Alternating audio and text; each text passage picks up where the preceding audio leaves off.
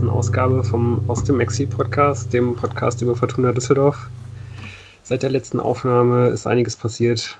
Die Fortuna ist abgestiegen und äh, wir sind jetzt hier, um ein bisschen mit einigem Abstand die, die Scherben aufzukehren und uns äh, hier ein bisschen zu sammeln und auch ein bisschen vorauszublicken. Und dazu sind wir wieder alle vier hier zusammen. Einmal der Tim in Berlin. Guten Tag. Der Jan in München. Prost. Und hier in Köln mit mir zusammen der Moritz. Hallo. Und ich bin der Lukas. Ja, wie fühlt sich das an? Zweite Liga ähm, ist ja schon irgendwie auch ein altbekanntes Gefühl für uns als Fortuna-Fans. Mhm. Ja. Man hatte ja auch so ein bisschen äh, Zeit, sich darauf äh, einzustellen, aber letztendlich an dem Tag selber kam es dann doch ein bisschen überraschend, weil ja irgendwie, ich glaube, ja, ja doch die meisten von uns irgendwie dann eher mit der Relegation gerechnet hatten. Hm. Ja. Ich, also ich, es fing ja schon scheiße an, dieses Wochenende, äh, mit dem Freitag davor und den Mitteilungen der hipsten, coolsten Social Media Abteilung von, von Düsseldorf, die es jemals gegeben hat, wer ähm, cooler, witziger Co-Kommentator beim Radio sein würde, um das Spiel zu begleiten. Da, da, das hat mir schon so ein bisschen äh, die Motivation genommen für den Samstag, äh, muss man sagen. Und dann der Tag selber, ja. So nach zehn Minuten Spielzeit ahnte man, dass das nichts werden würde. Aber darauf können wir ja äh, gleich nochmal kommen. Ja, ich muss sagen, ich habe mich auch in der letzten Woche, bevor das hier in Berlin besiegelt wurde, ähm, ein bisschen gewundert darüber, mit äh, welcher Ruhe im Prinzip in Düsseldorf schon das Relegationsspiel geplant wurde. Da wurde mir schon ganz anders. Äh, ja, von daher klar, Verlauf der Dinge war ganz grauenhaft, aber wirklich aus allen Wolken gefallen bin ich nicht.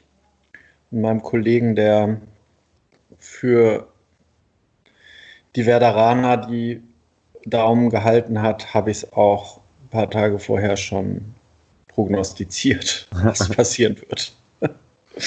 ja. ja, ich muss auch sagen, ich war am Tag selber eigentlich schon irgendwie, nachdem ich dann nochmal so die letzten Spiele Revue passieren habe lassen, eigentlich sicher, dass es, äh, dass die das verlieren. Und ich war mir auch sicher, dass Bremen das hoch gewinnt, das Spiel. Also irgendwie, ich habe wirklich mit nichts anderem gerechnet an dem Tag selber. Also es war irgendwie, ist natürlich dann trotzdem nicht schön, wenn das so bestätigt wird, aber irgendwie dadurch, dass ich das Gefühl habe, dass immer, wenn es um was geht oder die irgendwas gewinnen können, die halt völlig eingebrochen sind in den letzten äh, sagen wir ruhig 17 Spielen.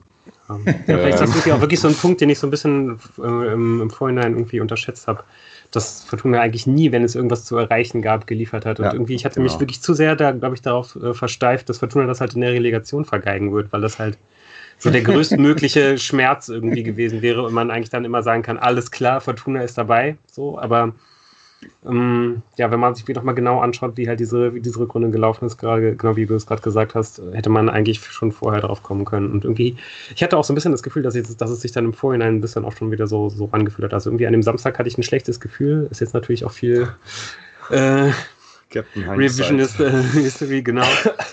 Aber irgendwie ein bisschen ging es ja uns, uns, uns allen scheinbar ja. so. Und ja, vielleicht hat da wirklich auch der, der Freitag mit dieser äh, Entscheidung, da äh, Dieter nur mit kommentieren zu lassen, einiges zu beigetragen, dass man da irgendwie schon, ja, mit einem ganz, ganz schlechten Gefühl im Magen in dieses Spiel gegangen ist. Da frage ich mich dann aber, ist das unsere Fortuna- und Twitter-Blase und es gibt eigentlich ganz viel Zuspruch? Oder wie ist das so? Es gibt ja. bestimmt einige, ja. denen das relativ gleichgültig ist oder ja. die sich da auch nicht so viel mit beschäftigen, aber halt in der Fortuna-Twitter-Blase oder, äh, also kann man auf jeden Fall sagen, ich weiß nicht, ob ihr, ob ihr mal bei Twitter in den äh, Thread irgendwie reingescrollt seid. Da gab es wirklich keine einzige positive Rückmeldung, sondern ja. Äh, ja, das war schon, war schon ganz witzig zu sehen und deswegen eigentlich auch umso peinlicher, dass äh, der Verein sich da nicht bemüßigt gefühlt hat, mal in irgendeiner Art und Weise darauf zu antworten oder sich vielleicht sogar gar zu entschuldigen. Und ich glaube halt bei denen, denen es relativ äh, egal ist oder die da gesagt haben, ach schön, der, So, ähm, bei denen hat es nicht nachhaltig äh, irgendwas äh, Positives im Bezug auf äh, Zuspruch zu Fortuna Düsseldorf gebracht. Also insgesamt schon vorbei. Ja, eigentlich schon voll daneben. Ja, ich glaube halt, dass gerade bei den, bei den vielen, die wir jetzt vielleicht nicht im Blick haben, ähm, ist halt Dieter Nuhr ist halt ein erfolgreicher Kabarettist, den kennt man auch über Düsseldorf hinaus. Der ja ist auch irgendwie mit dem Verein verbunden durch coole Sprüche, die er dann auf T-Shirts, äh, oder, oder, so T-Shirt-Sprüche, ich glaube, er selber verkauft sie nicht, aber er hat so, so ein paar Sprüche geliefert und ich glaube, das war auch wahrscheinlich dann dieser sehr unreflektierte Gedanke ähm, der, der Verantwortlichen bei der Fortuna. Und deren Taktik war ja jetzt ähm, die Kritik daran, äh, einfach zu ignorieren und das ist aber nur erkaufte Zeit, weil äh, Dieter Nuhr war ja vorher schon mal, also der war schon mal Gast in einem Podcast, in dem offiziellen Vereinspodcast zusammen mit, äh, mit Röttgermann. Ähm, und ist, das passt ja ganz Ja, gut. es ist halt einfach gar nicht, oh Gott. Ja, ja, das ist, ähm, ich habe mir das sogar damals ange angehört. Ähm, das war halt so ein, so ein gefälliges Blatt. Und es ist halt, war so ein klassischer Fall von einem, aber da, da, sah man schon, was für, ein, was für eine Position nur in aus Sicht des Vereins hat, weil ich habe das Gefühl, Promi. er ist ein prominenter Promi, aber halt positiv, genau, aber er ist auch positiv ja. besetzt, weil dieses, diese Gesprächssituation mit Röttgermann nur äh, war meines Erachtens klar darauf ausgerichtet, halt äh, Röttgermann halt einen Sidekick zu geben und ihm halt aufzuwerten dadurch, indem man sagt, hier, guck mal, es gibt dieses Interview jetzt mit dem, äh, dem Dieter Nuhr und der Röttgermann ist ja jetzt, der wird, der wird jetzt quasi auch zu so einem Fortune und ihm auch so ein bisschen vielleicht, ähm, ich weiß gar nicht mehr, das war glaube ich in einem frühen Zeitpunkt, als die als die Kritiken lauter wurden oder vielleicht noch nicht ganz so laut waren, äh, aber richtig fest im Sattel sitzt er ja nicht.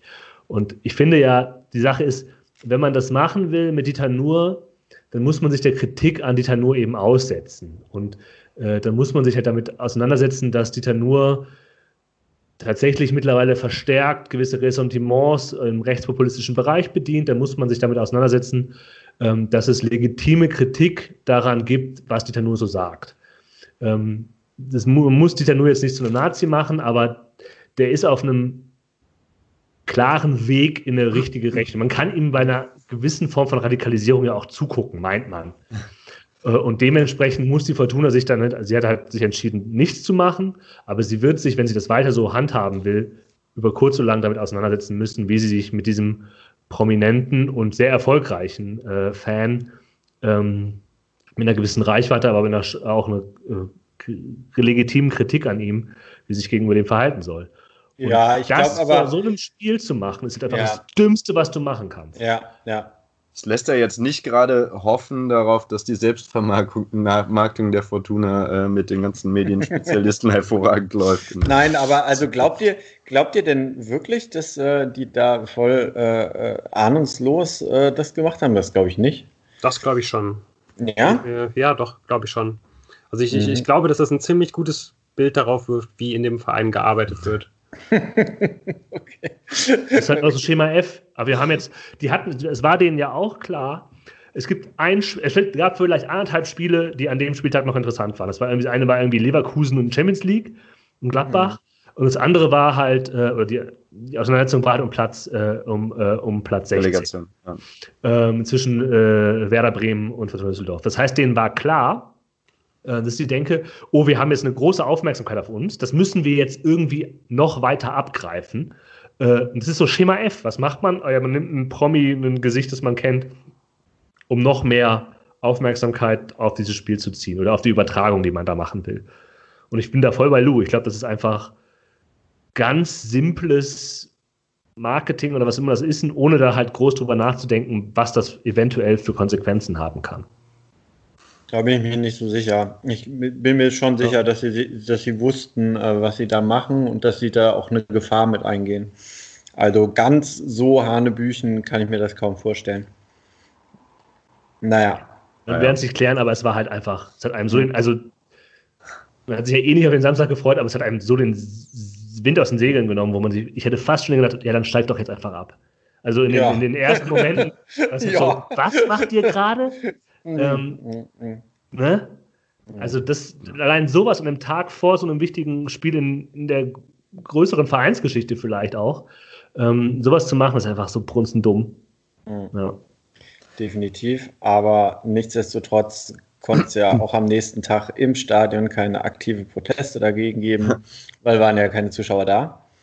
Ähm, ich habe es auch dann vorgezogen, nicht äh, mit meinem Fahrrad nochmal vor die alte Försterei zu cruisen. Das habe ich dann doch gelassen. Das haben ja dann andere getan, wie man gesagt ja, hat. Richtig, äh, wenn das mal nicht Wettbewerbsverzerrung ist. ja. Also, ja. Genau, vor denen hatte ich auch einen gewissen Respekt. Ja. ja. Ich muss noch sagen, ich war dann auch spätestens am Sonntag dann wirklich traurig, dass diese unfassbare Shitshow-Relegation -Re Fortuna Düsseldorf gegen HSV nicht stattgefunden hat. Also das ja. wäre wirklich einfach so das ja. i-Tüpfelchen auf dieser beschissenen Saison. Einfach, also das wäre wirklich sehr spannend gewesen, wie man da, was da für Slapstick-Nummern gelaufen wären. Welcher Schade. Verein verkackt ja. ist in der 95? Ja. Ja. ja. Oder halt noch besser, sich halt ein Elfmeterschießen vorzustellen. Also, das ist einfach, also dass, dass, dass einem das genommen wurde, das ist wirklich, das ist, äh, da, also da hege ich neben all der Trauer, die, äh, die dieser Abstieg für, für die Fortuna mit sich bringt, da hege ich wirklich Groll gegen ja. dieses Jahr. Also das, das, hätte ich wirklich zu gerne gesehen. Wie gesagt, diese Situation, eine Mannschaft versucht, äh, weiß ich nicht, in den letzten zehn Minuten irgendwas zu verteidigen oder es ist, wie gesagt, unentschieden. Es gibt Verlängerung und Elfmeterschießen, das wäre wirklich, ja. ja. aber gut, das äh, werden wir dann diese Saison nicht zu sehen bekommen. Immerhin gibt es dann ja nächste Saison äh, Spiele gegen den HSV. Gut, aber da geht es nicht um alles. Naja. Vielleicht doch, wer weiß. Spiel selbst ja. was dazu sagen, Eindrücke? Ja. Also gesehen habe ich es nicht, aber ähm, ja, nach allem, was ich jetzt so gelesen habe, ähm, muss es ja mehr oder weniger so, es ist ja eine 90-minütige Schlussphase gewesen sein. Also Absolut. So, wie ja. Fortuna sonst in meinen letzten zehn Minuten ausgesehen hat, das mal als, äh, mal als ganzes Spiel zur Abwechslung. Ja. Also ich sag mal, immer von mit mentalen Problemen zu sprechen und sowas, äh, finde ich ja auch manchmal ein bisschen zu hoch gehängt, irgendwie, wenn dann irgendwie ständig wieder irgendwelche Spieler davon faseln, dass, dass das ein Kopfproblem war. Aber also an dem Tag ist es ja echt gar nicht wegzudiskutieren. Also die standen ja so neben sich ähm, ja, halt wie in den Schlussphasen in dieser Saison schon äh, hinlänglich bewiesen. So, wenn es um, um was geht, wenn man was zu verlieren hat, dann blockiert man. Und ja, das war interessant, dass man dann relativ schnell eigentlich wusste, wo es hingeht. Das hätte ich nicht erwartet. Ja, ich finde es auch, es ist ein, ein bisschen merkwürdiges Spiel, weil ich habe eben ja auch schon gesagt, nach zehn Minuten war mir klar, dass das nichts wird, weil ja, genau. ich den Eindruck hatte, die, hat, die haben, die, die wissen nicht, wie sie das, das Tor schießen sollen. Mhm. Aber ganz so war es ja nicht. Es gab in der zweiten hat es ja auch schon, da gut, da stand, war das, war, war ja auch schon einiges Schlechtes passiert, aber es gab ja schon noch sowas wie Chancen und es hätte, wäre auch, hätte durchaus auch noch ein Ball reinfallen können. Und dann kriegt man halt, ja, wie, wie ihr sagt, gut 3-0. Es ist okay, dass man das Spiel verloren hat, so wie es gelaufen ist. 3-0 war zu hoch, ist dann auch egal. Ähm, aber ja, das, man, die standen sich so selber im Weg und ähm, vielleicht können wir da ja dann gleich noch mit dem Saisonrückblick drauf gucken, wie man, wie man dieses Spiel in diese letzte Phase der Fortuna äh, in der Saison äh, ein, einsortieren kann. Wir wollen jetzt nicht auf irgendwelche. Ja, aber also ich meine, all, all das, was du meinst, dass dann auch Chancen gab und das, was ging, das war ja im Prinzip in dem Moment, in dem es gelaufen war. So. Ja, naja, klar. Also ich ja. sag mal, am Ende äh, äh, äh die Spielstatistik, die ist ja also da denkt man, was, was ist das für ein 3-0? Ne? Also die haben 27 zu 11 Torschüsse gehabt, Fortuna. Oh. Ja. Aber gut, insgesamt äh, muss man trotzdem nicht drum herum reden. An dem Tag äh, war kein Punkt drin. Und dass für Köln äh, kein Punkt drin sein sollte, das hatten wir in der Woche vorher schon gemutmaßt. ja, also kann man, glaube ich, jetzt auch nicht von der Hand weisen. Natürlich macht es halt irgendwie auch was mit einem und gerade mit so einer fragilen Mannschaft äh, wie Fortuna, wenn es dann da nach 20 Minuten 3-0 für, für, für Bremen steht. steht ja. Aber ähm, ich würde mich da eigentlich trotzdem jetzt eigentlich sehr ungern länger mit aufhalten, da jetzt ja. irgendwie nochmal auf die Kölner zu schauen. Also klar, es ist, äh, ja, also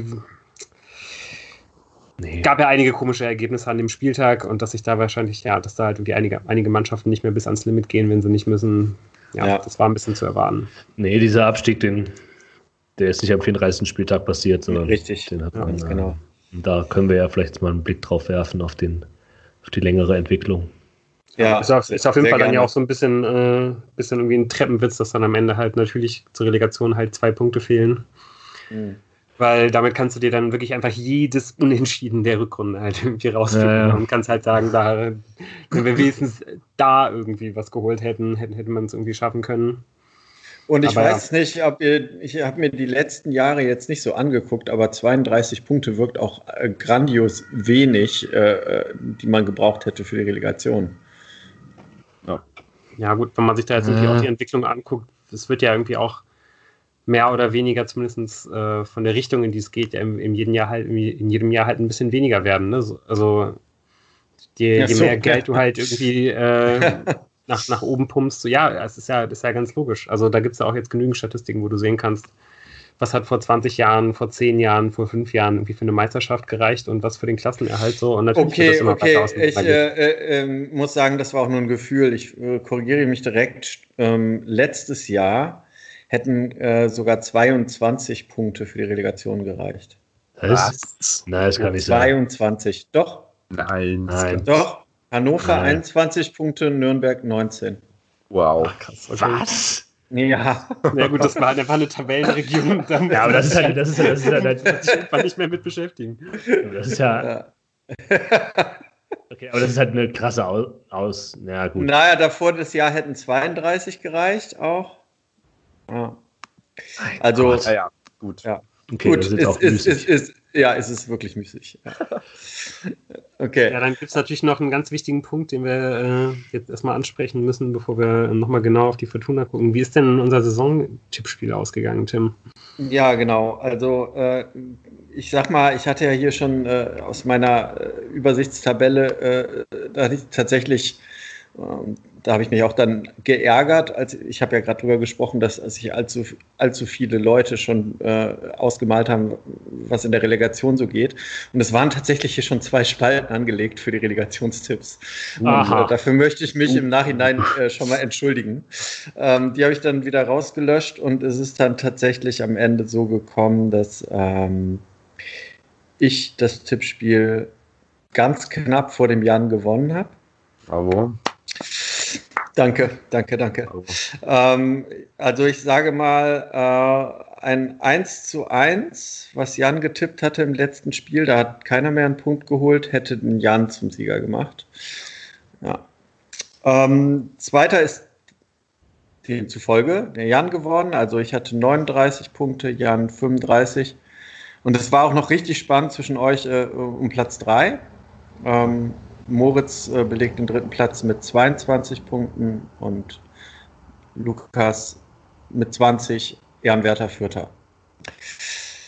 Ich Interessant ist noch. deutliche ähm, Lücke. Ich sehe da eine sehr ja, Lücke. ich sehe da auch eine Lücke, aber ich sehe da auch äh, durchaus äh, bei, bei Moritz den, den Optimismus so ein bisschen als, äh, als Verhinderer höherer Weihen. Ja, Mit 55, eine Art, das auszudrücken. 55 Punkte hätte Fortuna geholt bei dir, Moritz. Ja, ich habe ja immer nur situativ getippt. ja. Also, ne, wenn ich die Saison von Anfang situativ bis Ende... falsch. Ja, situativ total falsch. Aber dann wären die übrigens Sechster geworden. Ja, sehr schön. Ja. Man muss aber fairerweise sagen, wenn man sich nicht so trottelig angestellt hätte, also ganz ehrlich, die Spiele haben das halt hergegeben. Eben. Man hätte, also wenn man diese Saison, wenn man sich einigermaßen, wenn man sich ein bisschen clever und schlitzohrig angestellt hätte, wirst du diese Saison Sechster. Naja. äh, wenn ich noch eben sagen soll, äh, Fortuna hat ja tatsächlich in der Saison dann nicht 55 Punkte geholt, sondern 30. Ähm, und da kann man dann äh, tatsächlich auch sehen, äh, dass bei Lou der letzte Platz im Tippspiel auch durchaus durch den Pessimismus wiederum begründet ist, denn beim Lou hätte Fortuna nur 29 Punkte geholt. Das ist wirklich extrem pessimistisch von dir gewesen. Also ich, ich kann ja mal da mal gegen diese 55 Punkte. Die Fortuna ist tatsächlich, tatsächlich die Mannschaft, die Fortuna ist ja Understats Liebling, weil keine Mannschaft bei Expected Goals Expected Goals Against und Expected Points so auf den Punkt geliefert hat wie die Fortuna. Also das ist tatsächlich sehr, sehr nah dann, was, was die Statistiken äh, auch sagen. Natürlich trotzdem muss man sagen, äh, dass dieser Abstieg, darüber können wir jetzt reden, ähm, doch sehr vermeidbar war. Ob es jetzt für den UEFA Cup gereicht hätte, vielleicht nicht, aber sicherlich hätte man einfach drin bleiben können. Gut. Übrigens, äh, äh jetzt der beste Punkt darauf hinzuweisen, es gab doch diese Tabelle ähm, ohne, ohne den Video Assistant Referee. Ja. Wäre Fortuna übrigens auch drin geblieben. Ne? Ja, aber das, ziemlich entspannt 13. Also ja, aber was heißt denn, was, was sagt denn diese Tabelle eigentlich aus? Warum wird da jetzt so drauf äh, sich fixiert? Das verstehe ich. Da wird doch politische Stimmung gemacht. Jeden, es gibt für jeden Scheiß eine Tabelle. Ja, aber umgekehrt. Also wenn man jetzt, wenn man das umgekehrt sagt, wenn man annimmt, ja, das ist die These, und ja, ihr könnt sagen, der beim VR, warum ist der VR scheiße? Der ist ja nicht scheiße, weil er halt so viele Fehler produziert, sondern er ist halt scheiße, weil er das Spiel unterbricht und den Spaß am Fußball nimmt. Aber man kann ja genauso gut sagen, ohne VR äh, wäre die Fortuna drin geblieben und dann hätte man aber die Tabelle gehabt, ja, mit Fehlentscheidungen wären sie abgestiegen. Also wenn man die rausrechnet oder weiß ich nicht was. Ja, aber so ist es jetzt halt irgendwie doppelt bitter. Irgendwie ohne den VR wäre die Fortuna drin geblieben und es wäre halt ein, und es wäre halt Fußball schauen wie früher gewesen. Also irgendwie es hat jetzt quasi einem doppelt den Spaß an dieser Saison vermiest. Für Corona kann. Oh, Moment. 5G und VAR gibt es eine Korrelation und äh, ist der VAR vielleicht schuld an Corona? Ähm, Wirklich. Aber nicht mehr heute. Nicht mehr heute, nein. schauen, um, schauen wir in die äh, abgelaufene Saison, jetzt schauen wir noch ein, gehen wir mal, ich habe versucht, diese, diese 34 Spieltage, das klingt jetzt so groß, ich habe es eben vor fünf Minuten gemacht, ähm, in so Phasen einzu, äh, einzuteilen, ähm, über, durch, die uns helfen, relativ zügig vielleicht oder zügiger, als wenn wir jetzt einzeln durchgehen, ähm, uns diese 34 Spieltage anzuschauen.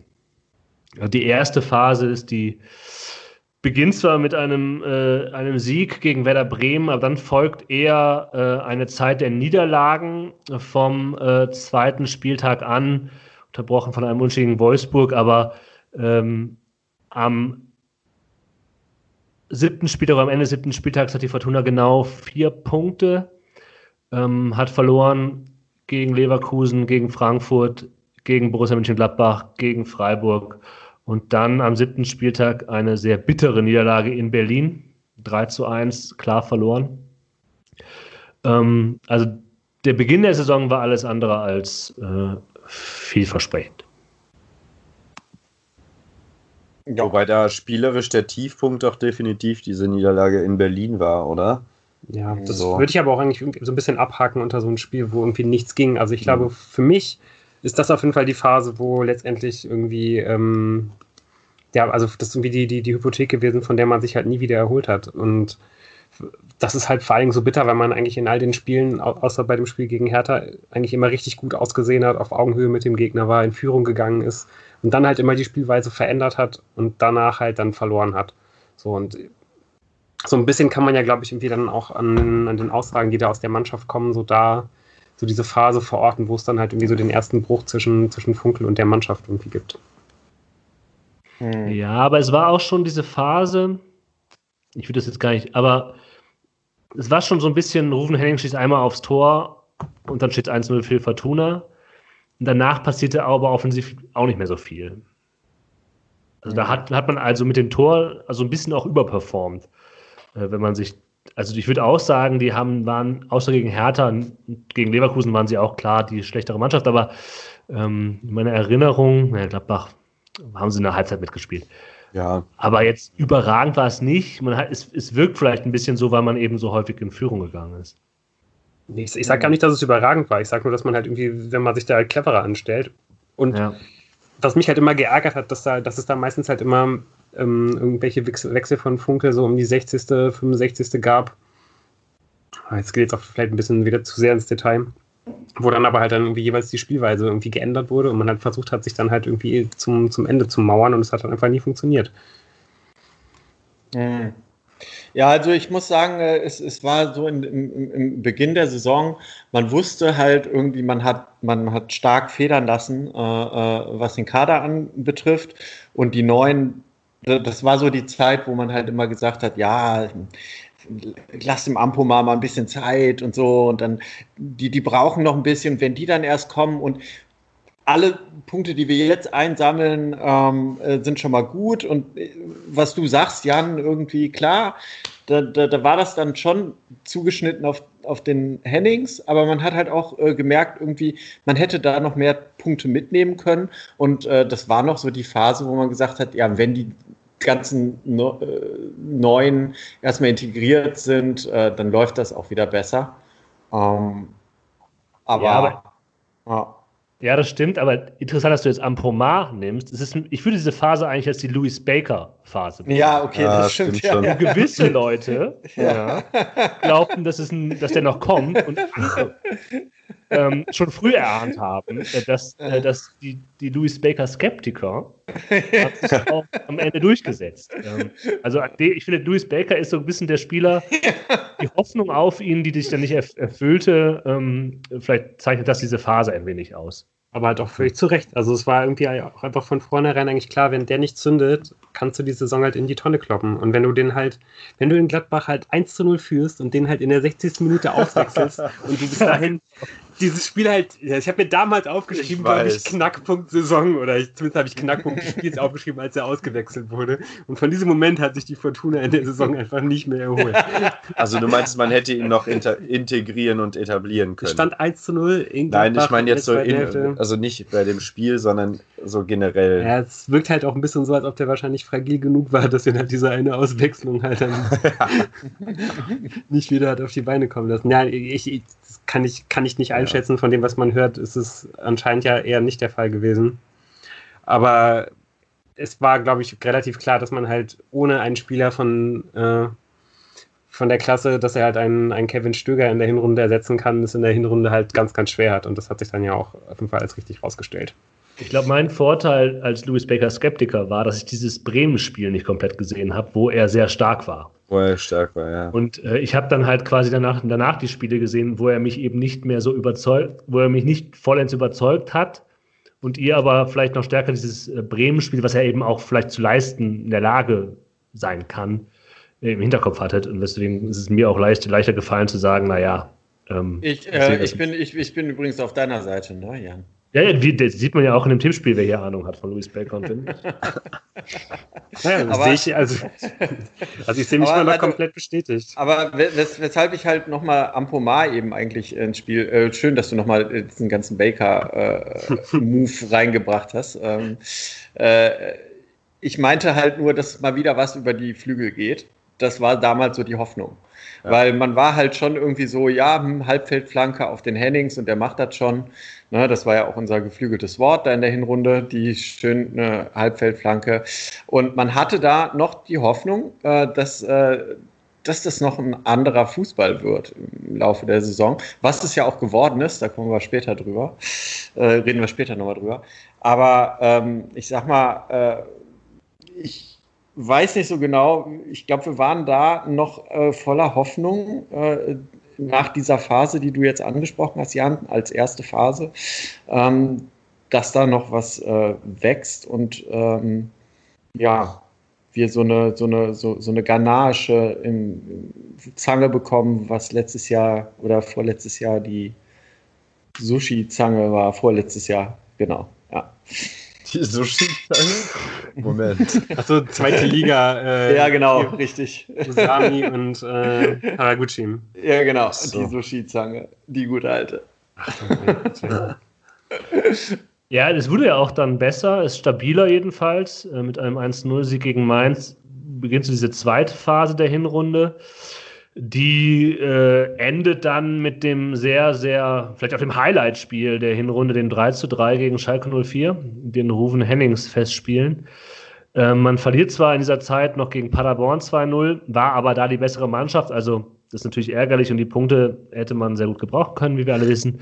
Aber ähm, es zeigte irgendwie, dass diese Mannschaft ähm, äh, irgendwie funktioniert oder es zumindest ähm, gegen Paderborn reicht. Dann gewinnt man gegen Aue im Pokal und dann äh, das emotionale Highlightspiel, vielleicht nicht das äh, fußballerische, aber das emotionale Highlightspiel am zehnten Spieltag vor dem Schalke-Spiel, das Derby gegen Köln mit 2 zu 0.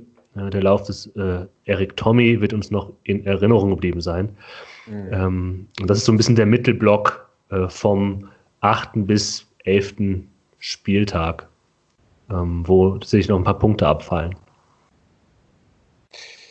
Ja, also ist immer schwierig, so im, im, im Nachgang einer Saison das dann einzuordnen. Ne? Man muss ja halt auch irgendwie sehen, gegen was für ein Schalke 04 man da das 3 zu 3 da, damals geholt hat und deshalb in äh, emotionale äh, Höchstform äh, gekommen ist und gesagt hat, ähm, da geht doch was in dieser Saison. Ähm, wenn man jetzt am Ende der Saison sich anguckt, wo Schalke am Ende geblieben ist, ist das vielleicht gar nicht mehr so der Ausreißer nach oben und so eine Sensation. Ja, wobei die, glaube ich, da noch nicht so schlecht da nee. standen. Genau, deshalb. Sehr gut also, gespielt. Äh, muss man, muss man in, in die damalige Phase auch von Schalke 04 einordnen. Und äh, da war das natürlich äh, ein absolut gewonnener Punkt.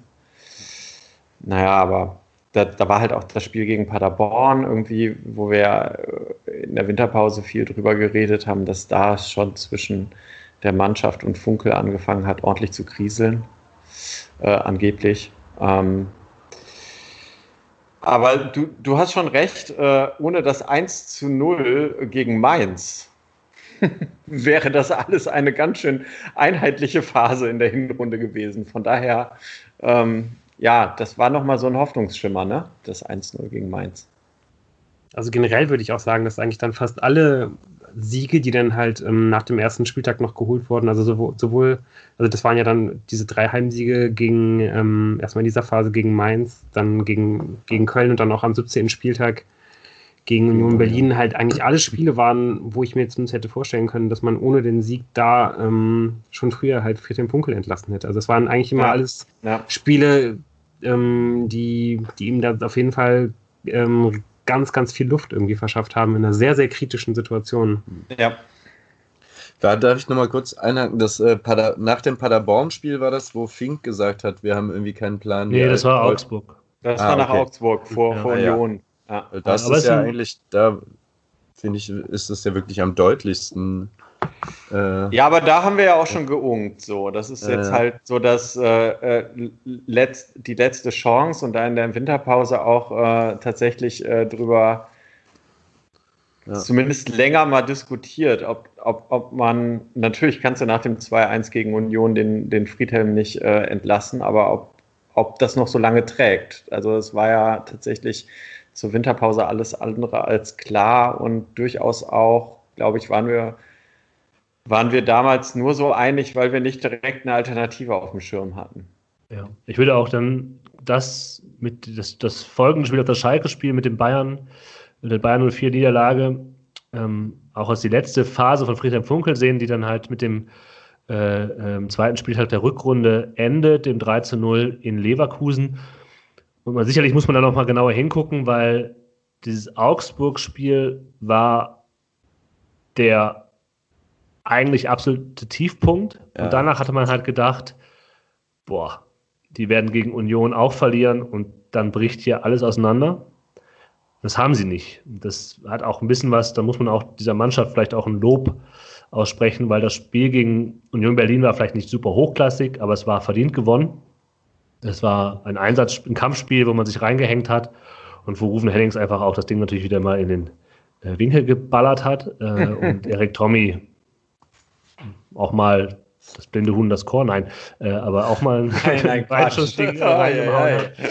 Ähm, ja, aber einfach mal einer, nicht, genau, der Schuss nicht geblockt wurde ja. aus der dritten Reihe.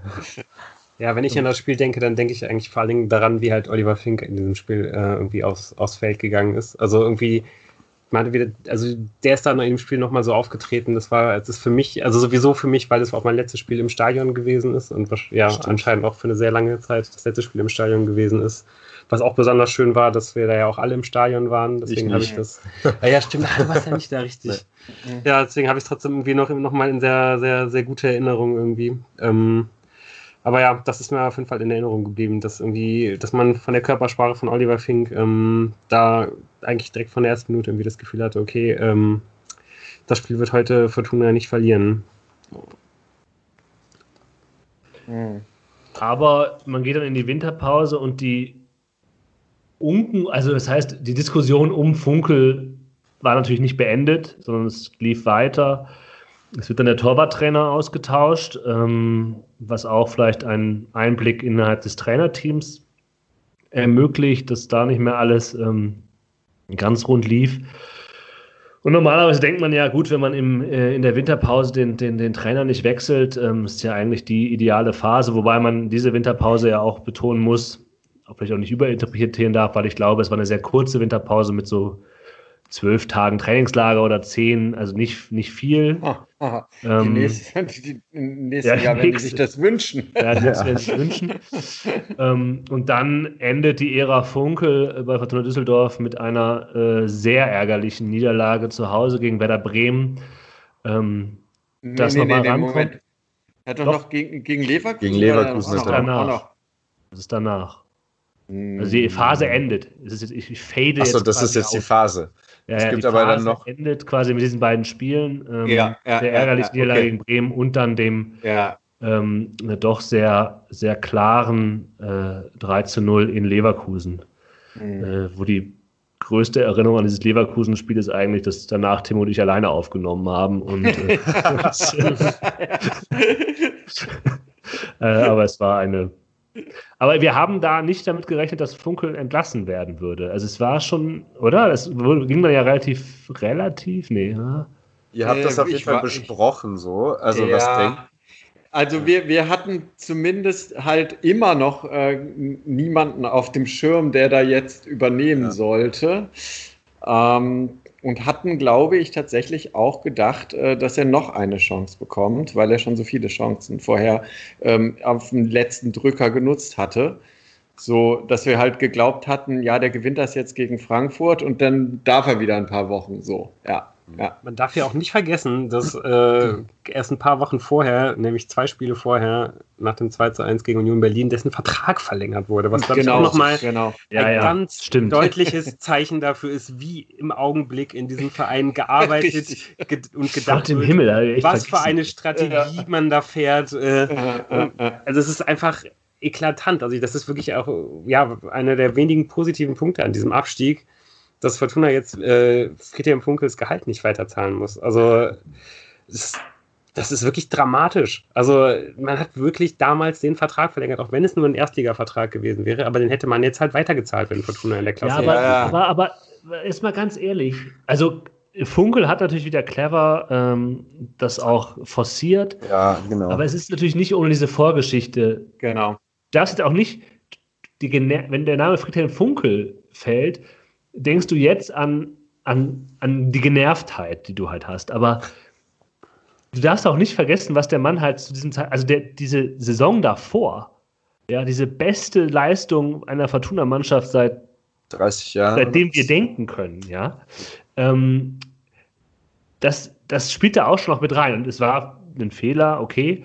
Aber in dem Moment, es war halt für, nur, gilt nur für die erste Liga und ganz ehrlich, das machst du dann in der Situation. Also ich finde nicht, ja. dass es ein, dass es ein krasser Managementfehler ist, sondern es war halt einfach, ja, wenn wir absteigen, ist das halt, ist halt eh was vorher passiert und wenn wir drin bleiben, dann wird halt auch weiter dieses Erstliga-Geld fließen, dann wird halt das Ge Gehalt nicht das Problem sein.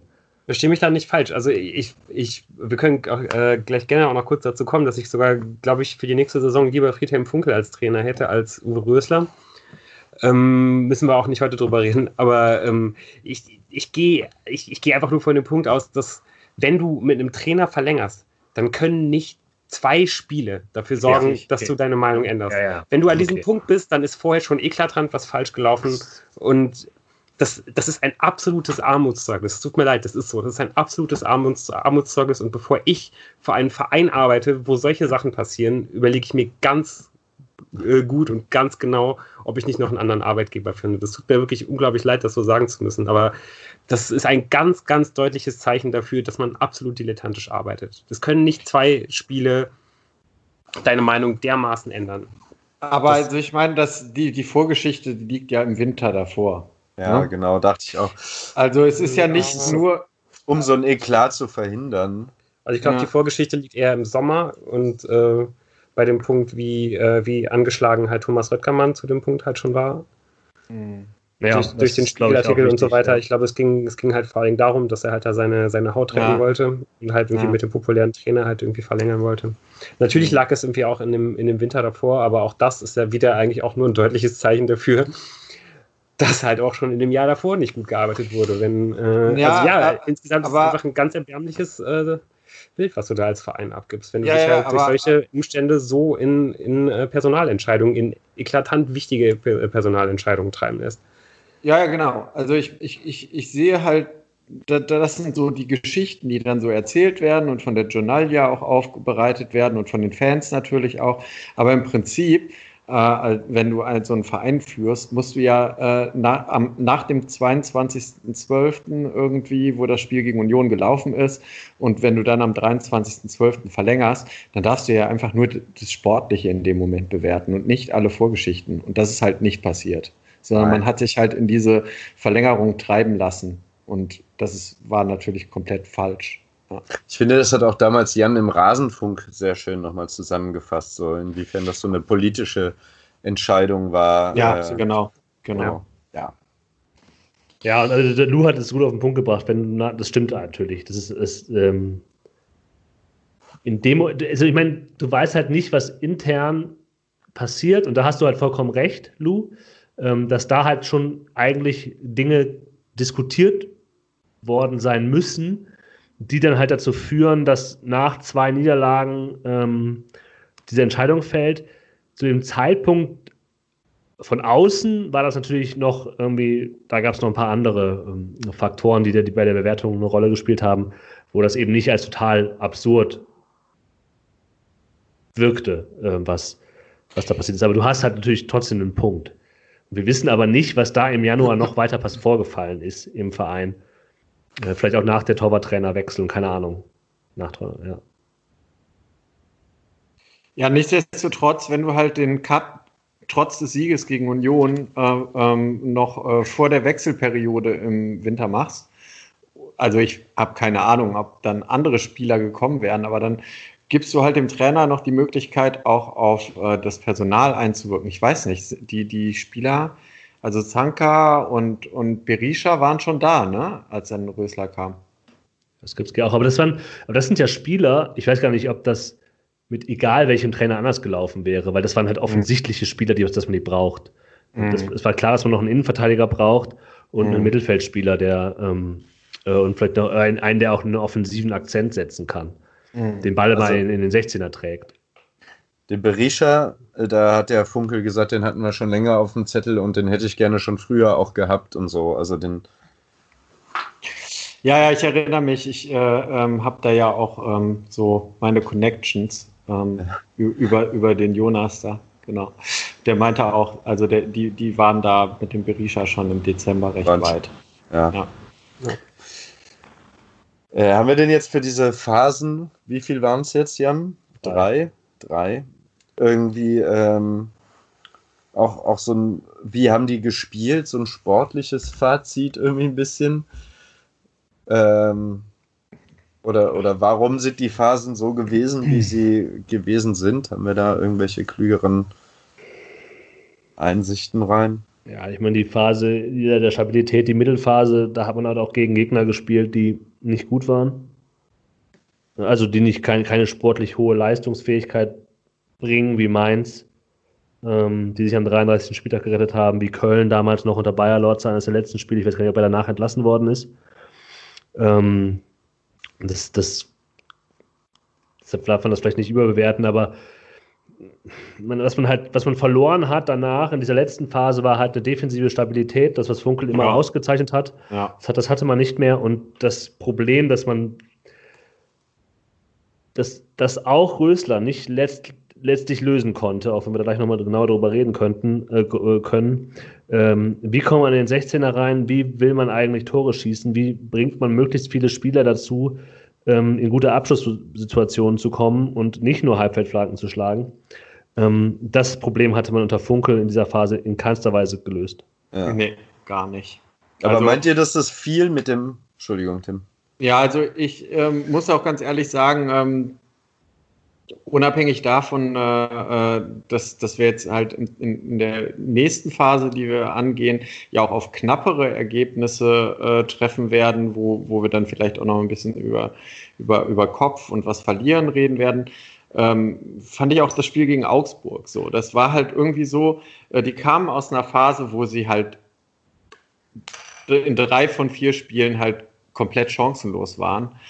Und ähm, da, da, da war auch einfach irgendwie, ähm, da, ja, da hat es halt hinten und vorne in der Mannschaft nicht gestimmt, weshalb der Fink ja dann auch auf dem auf dem äh, Tisch gehauen hat, irgendwie so. Gegen Augsburg wusste man ja gar nicht mehr, ähm, wie wollen wir eigentlich dieses Spiel angehen. Und äh, das, war, das war einfach auch so ein, so ein komplett sinnloses, nutzloses Spiel, wo man halt auch diese verdammten zwei Punkte vielleicht, nee, ein, einen hätte man höchstens holen können wahrscheinlich, aber ähm, also gegen Augsburg, das war einfach, glaube ich, das, wenn das irgendwo anders gelegen hätte im Spielplan, weiß ich nicht, ob man da so, so untergegangen wäre. Ja, aber also so was ist denn, was ist halt, ich frage mich halt, was ist Friedhelm Funkels Fehler in dem Ding, dass er irgendwie sich ein System ausgedacht hat mit Personal, was dann nicht so funktioniert hat, wie er sich das gedacht hat?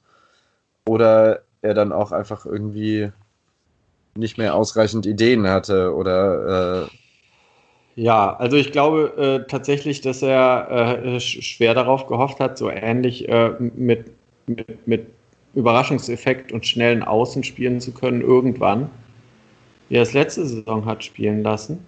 Nur da war halt dann einfach so so ein paar Verpflichtungen, wo er ja immer die Hoffnung hatte, so ein Ampomar kommt irgendwann mal.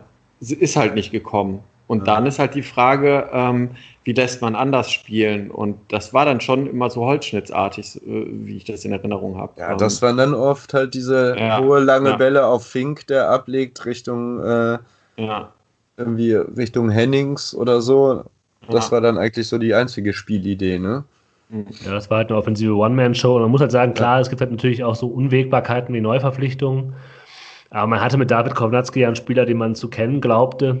Ja, das stimmt. Der natürlich. einfach auch kein Faktor war. Ja. Also der war ja ein Schatten seiner, also klar hat, kam der natürlich, hat er auch natürlich letzte Saison in einer Mannschaft gespielt, die funktioniert hat, also die Saison davor. Ähm, das hat natürlich eine Auswirkung, aber es, der war ja eigentlich völlig austauschbar.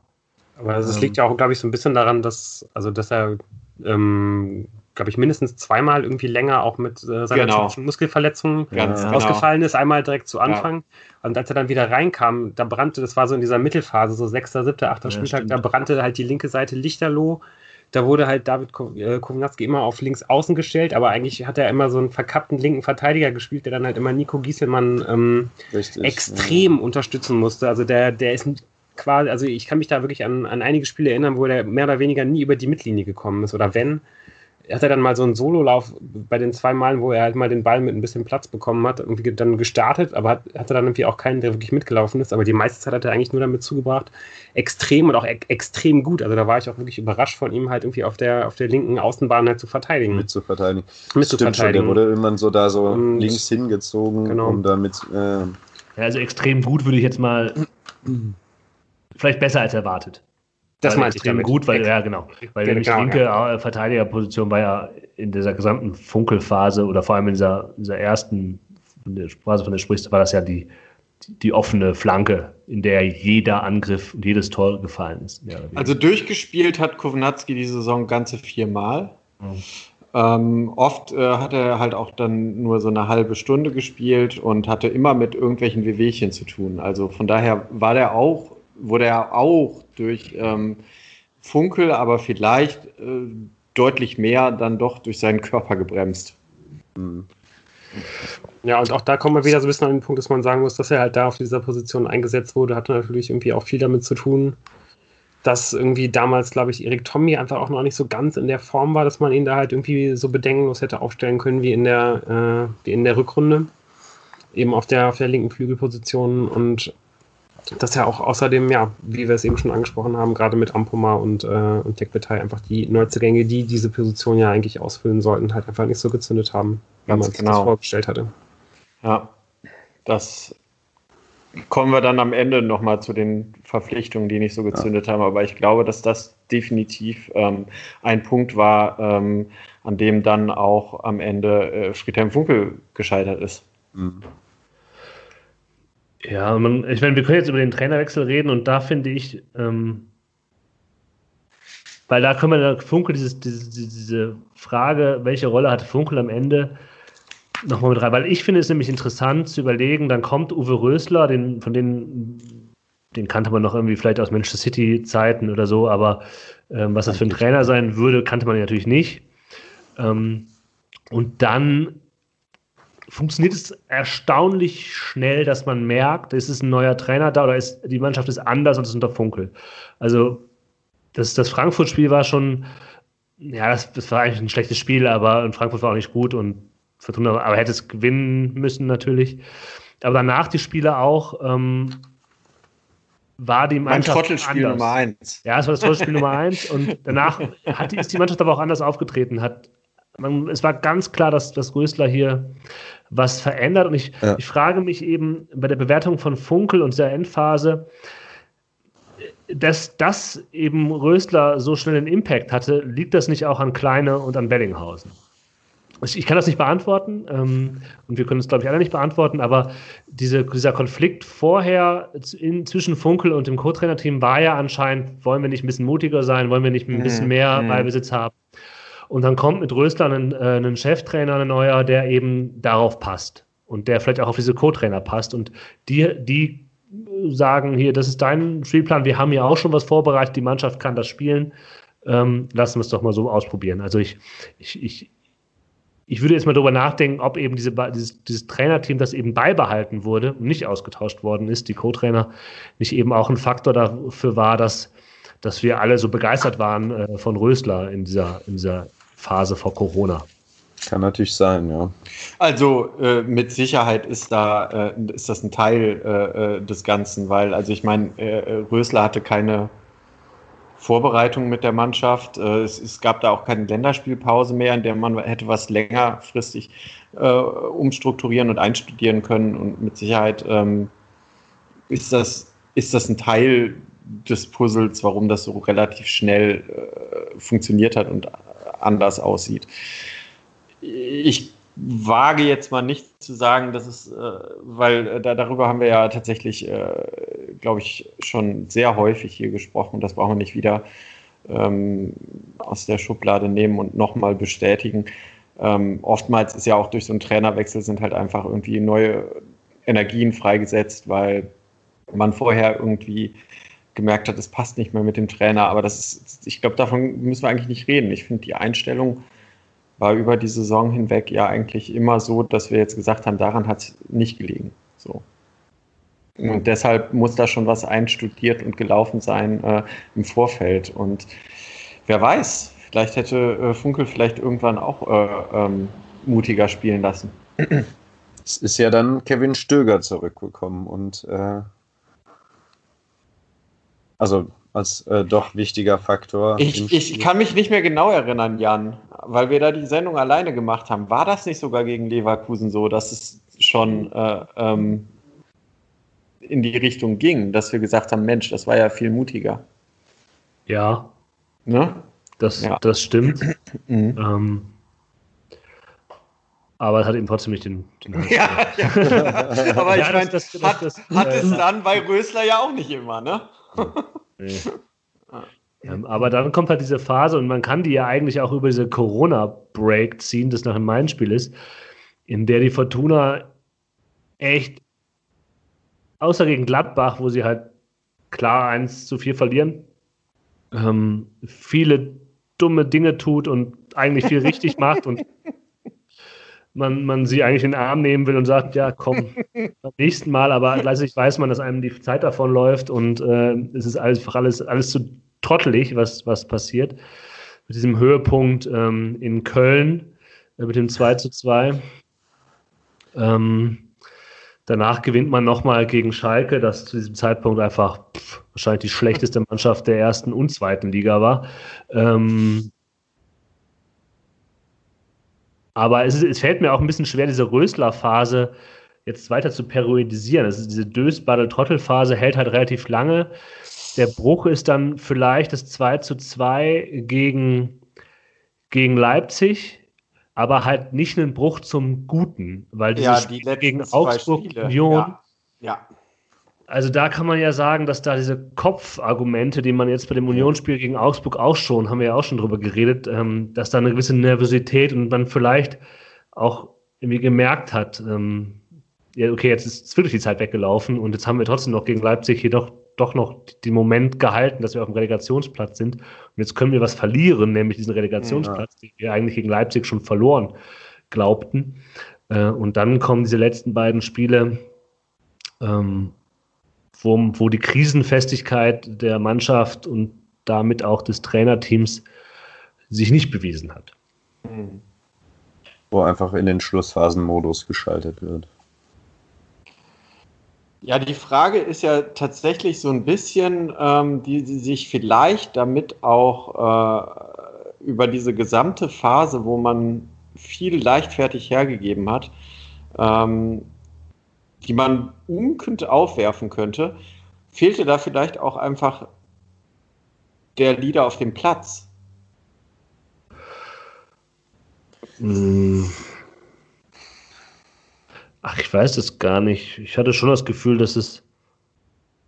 Na, es, gibt, es gab halt vielleicht nicht den einen, aber es gab, mhm. glaube ich, ich hatte nicht das Gefühl, dass die Leute sich aus der Verantwortung stehlen.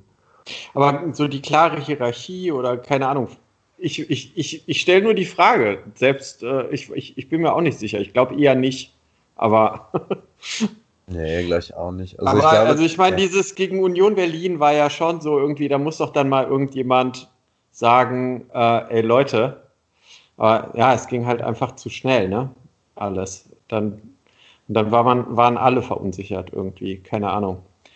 Ich glaube es auch nicht, dass, dass, da, dass da der Leader auf dem Platz fehlte, aber irgendwie, keine Ahnung, ähm, die haben doch bestimmt auch viel im mentalen Bereich gemacht nach all diesen Nackenschlägen und ist halt schwierig. Ähm, nach, nach, also ich meine, gegen Leipzig war ja eigentlich so das einzige Mal, wo es andersrum gelaufen ist. Ähm, und trotzdem kommen dann diese zwei Spiele hinten raus, wo man eigentlich denkt, das kann ja auch Kräfte freisetzen, dieses 2 zu 2 mhm. so. Aber irgendwie hatte man da über die Rückrunde schon so ein gewisses Selbstbild aufgebaut, ja. wie es am Ende laufen wird, so, ja. Ja, und eigentlich ja schon seit dem, seit dem, äh, seit dem Anfang der Saison. Also das beginnt ja eigentlich ab dem dritten Spieltag, dass du halt anfängst, ständig das, was du dir irgendwie aufgebaut hast oder auch das, was dir halt geschenkt wurde von, von einem dilettantisch arbeitenden Gegner, dass du das halt herschenkst. Also diese ganzen, das war ja wirklich eigentlich der, der, der Hauptpunkt, den wir, glaube ich, besprochen haben in der, in der, in der Winterpause. Diese ganzen hergeschenkten 1 zu 0 Führungen. Mhm. Und natürlich kreiert sich das halt irgendwie dann in, in einer Mannschaft ein und dann umso natürlich noch umso stärker, umso häufiger du halt dann irgendwas verschenkst. So. Ich meine, man, das ist ja eigentlich so, das ist ja eigentlich das, das, das absolut Tragische an dieser Saison, dass du ja sogar schon vergisst, dass du diese ganzen 1 zu 0 Führungen in der Hinrunde hergeschenkt hast, was ja, ja schon trottelig der Rest ist. Einfach, noch viel einfach weil diese Rückrunde so ja. unfassbar irgendwie ist. Äh, ja. Ja, also es, es, es drängt sich natürlich am Ende irgendwie dann das Fazit schon auf, äh, dass es nach den Verlaufen, also Verlauf der ganzen Spiele natürlich ein völlig vermeidbarer Abstieg war. Boah. Das ist ein, ein ähm, schöner Euphemismus deinerseits, ja. Ähm, auf der anderen Seite muss man halt sagen, ähm, er hätte halt auch an den letzten zwei Spielen noch gut vermieden werden können. Und da muss ich sagen, da hat mir dann doch irgendwie, also da, da war es dann halt nicht nur Pech oder nicht nur ähm, mal nicht über die Ziellinie gerettet und wieder getrottelt, in, in, in, äh, getrottelt, sondern da war es wirklich eine Verunsicherung von der allerersten Minute an. Und also bei den letzten zwei Spielen da kann man sich nicht mehr darauf berufen, äh, dass man eigentlich hätte drin bleiben müssen, meiner Meinung nach so. Und das verstehe ich eben nicht, weil man gegen Leipzig halt wirklich, ja gut, ist auch ähm, insgesamt, äh, wenn man alle Spiele sieht, äh, nehmen wir mal die letzten zwei raus, ähm, wäre es ein leichtes gewesen, die Relegation zu erreichen und sich dann da einen zurechtzutrotteln und vielleicht sogar mehr. Ja. Es wäre sogar fast, es wäre fast ein leichtes gewesen, sogar so drin zu bleiben, aber ähm, das wäre dann vielleicht auch ein bisschen überperformt. Ja. Wie zum Beispiel, äh, wenn wir gleich in, die, in, in das Fazit gehen, auch Neuzugänge, wie die so performt haben. Überperformt hat ja wohl diese Saison, das soll man mal nicht unter den Tisch fallen lassen, äh, Rufen Hennings. Also was für eine Saison von Wahnsinn, Rufen ja. Hennings, echt. Er hat halt, also, halt, also also wenn man sich das mal rausrechnet, was er geleistet hat, weil er hat mhm. nämlich das, also wenn man hier Punkte nehmen will, warum Fortuna Düsseldorf abgestiegen ist, mhm. ist die offensive Harmlosigkeit und dass man es eben nicht schafft, mhm. äh, eine Offen auch, auch unter Rösler mhm. weniger stark, aber auch er hat im Endeffekt, überlegt euch mal die letzten Spiele, das war halt auch viel Geflanke. Das ja. war halt eigentlich das ähnlich wie bei Funkel. Ähm, diese, was, ähm, diese offensiven Problematiken hat halt Rufen Hennings ja nicht mal kaschiert, weil sie waren immer noch übersehbar, aber ohne ihn und seine 15 Tore, von denen er halt ja viele aus dem Nichts gemacht hat, ja. ähm, wäre das sehr viel, sehr viel dramatischer gelaufen. Also er ist auf jeden Fall der Spieler der Saison. Ja. Äh, dass ein Rufen Hennings mit 32 Jahren in der ersten Liga 15 Tore macht, das hätte ich mir nicht vorstellen können. In einer Mannschaft, die offensiv nicht gut ist. Ja, ja, ja also das muss man auch dazu sagen. Der, krass. Der hat ja wahrscheinlich nicht viel mehr als 20 Bälle überhaupt in der, in der gegnerischen Hälfte irgendwie bekommen. Also das ist schon, das kann man echt wirklich nicht, äh, nicht zu hoch bewerten, diese Leistung. Also wirklich absoluten Respekt dafür, hätte ich ihm auch niemals zugetraut. Ich glaub, nee, ich auch nicht.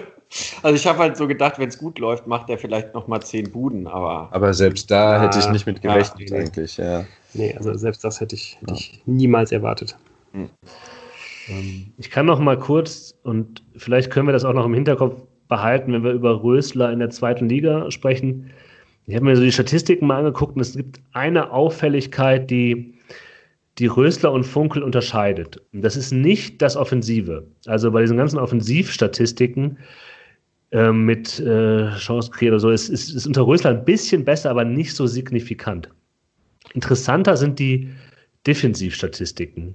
Also es gibt diese zwei, ähm, zwei Werte für ähm, die, die Pressing zeigen, einzeigen sollen. Also PPDA heißt das, also wie viele Pässe spielt der Gegner in der gegnerischen Hälfte, bis man selber eine Defensivaktion macht. Also wie hoch steht man quasi, ja. Mhm. Ähm, und da sind bei Funkel und bei Rösler die Werte relativ ähnlich. Interessant ist aber zum Beispiel, ähm, umgedreht. Also wie viele Aktionen von Fortuna Düsseldorf hat eigentlich der Gegner zugelassen in Fortuna-Hälfte? Also wie häufig konnte die Fortuna sich den Pass zuspielen? Also wie tief stand eigentlich der Gegner gegen Funkel und gegen Rösler? Mhm. Und das ist ein deutlicher Unterschied, weil zwischen äh, der Wert äh, unter Friedhelm Funkel, da ist der, der auf Platz 15 der Liga. Also ähm, die Gegner gegen die Friedhelm Funkel Fortuna stehen relativ hoch und greifen die Fortuna relativ früh an. Unter Rösler ist die Fortuna auf Platz 5 am Ende. Vorkorunde mhm. auf Platz 4. Also mhm. der Gegner hat sich gegen Rösler sehr schnell ähm, weiter nach hinten gezogen. Weiten, also sie haben sich hinten reingestellt, mehr oder weniger. Ja. Oder äh, hinten rein. Ja, aber auch die Ballgewinne waren auch, auch ähm, höher. Also so dass der Gegner schon weiter äh, hinten steht, oder? Ja, aber das ist jetzt nochmal die Frage. Das ist aber auch ein Henne, ja, Henne Ei, ne? Sofort. Ja, mhm. da, da, sind, da sind halt diese die Ballgewinne in der gegnerischen. Ja, kann, kann halt sein. Aber es ist halt schon, du musst dich überlegen, wer auf den Plätzen der vor der Fortuna liegt zu dem Zeitpunkt. Das sind halt, halt Bayern München, Borussia Dortmund und Red Bull Leipzig. Mhm. Ja, also das ist schon krass und das, das ja. spiegelt sich auch bei der Statistik für äh, Pässe in den letzten 20 Yards wieder, also in der letzten vor, vom Tor mehr oder weniger. Auch da ist Fortuna Pest in den letzten 20 Yards vor des gegnerischen Tors relativ ähnlich. Äh, Rösler schon ein bisschen höher, aber jetzt auch nicht signifikant. Aber deutlich ist der Unterschied bei den Pässen, die die Fortuna zulässt. Und da ist die unter Funkel ähm, auf Platz 15 und unter Rösler auf Platz 4 wieder. Mhm. Äh, und auch aber, hier aber, sind Mannschaften wie Leipzig, ähm, äh, Bayern. Das sind natürlich Werte, die man nicht allein für sich nehmen kann, aber es zeigt zumindest krass, wie Rösler äh, diese Mannschaft zumindest auf dem Feld anders organisiert hat. Genau, also weiter, weiter, äh, vorne weiter. angreifen, aber halt auch dadurch das Risiko gehen, dass das ja, es nicht klappt. Ja, aber eine andere Statistik dafür ist doch dann noch die Laufleistung, oder? Das hat, die ja. wir die ganze Zeit äh, verfolgt ja. haben. Ähm, ja. und, äh, die, die, ja spannend, die ist ja auch nach, deutlich nach oben geschnellt äh, mit Rösler eben. Wahrscheinlich, weil ja, viel mehr draufgegangen. Am Ende. Ja, ja, ja, ja, völlig abgeschlagen letzter. Ja, ich meine, ein Spieler wie Ballon Berisha ähm, hat halt pro 90 Minuten äh, die meisten Kilometer gelaufen. Und das ist halt unter Rösler passiert, natürlich. Ja, ähm, ja zumindest ja, eine Tabelle, wo man vor dem FC steht in dieser Saison. Ja. Aber das, ich wollte das nur mal so reinwerfen. Tabelle ja wohl auch. Ähm, vielleicht kriegt man ja, also was, was Rösler für einen Fußball spielt und wir wissen nicht, was für, für, für Spielermaterial er haben wird nächste Saison, aber ähm, vielleicht hilft das ja, äh, wenn man tatsächlich eine Mannschaft ist, die in der zweiten Liga eher den Ball hat, auch sei es nur, weil der Gegner glaubt, dass man äh, ne, die Mannschaft ist, die Gute den Ball Mannschaft zu haben hat. Ähm, und dass er eventuell, wenn er diese Offensivproblematiken löst, mit eventuell was für, was für Spielermaterial auch immer, das eigentlich keine so schlechte Ausgangssituation ist. Ja, aber das wäre jetzt auch zu diskutieren, ne? Ja, also ich weiß ja nicht, ob wir da jetzt, ob wir da jetzt drauf kommen wollen auf den Punkt oder ob wir den noch vielleicht lieber ein bisschen nach hinten oder vielleicht sogar ja. auf die nächste Folge schieben wollen.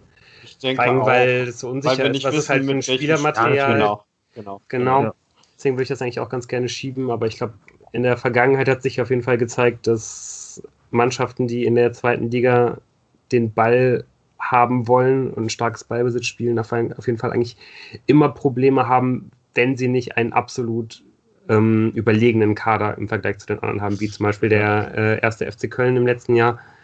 Und ja, ich glaube, und da kann man ja im Augenblick eigentlich fast von ausgehen, wenn man sich mal auf den relativ äh, leeren Kader irgendwie der Fortuna, äh, wenn man da mal drauf schaut, dass man wahrscheinlich keinen überragenden Kader haben wird. Also, naja, aber das führt vielleicht ein bisschen zu weit können wir entweder am Ende nochmal kurz drauf kommen oder dann wahrscheinlich besser in der, in, in der nächsten Folge.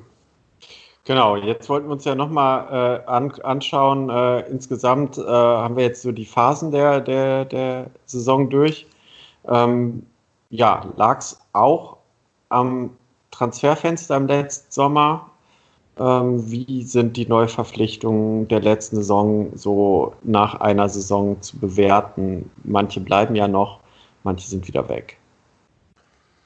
Ja, womit, mit wem wollen wir anfangen?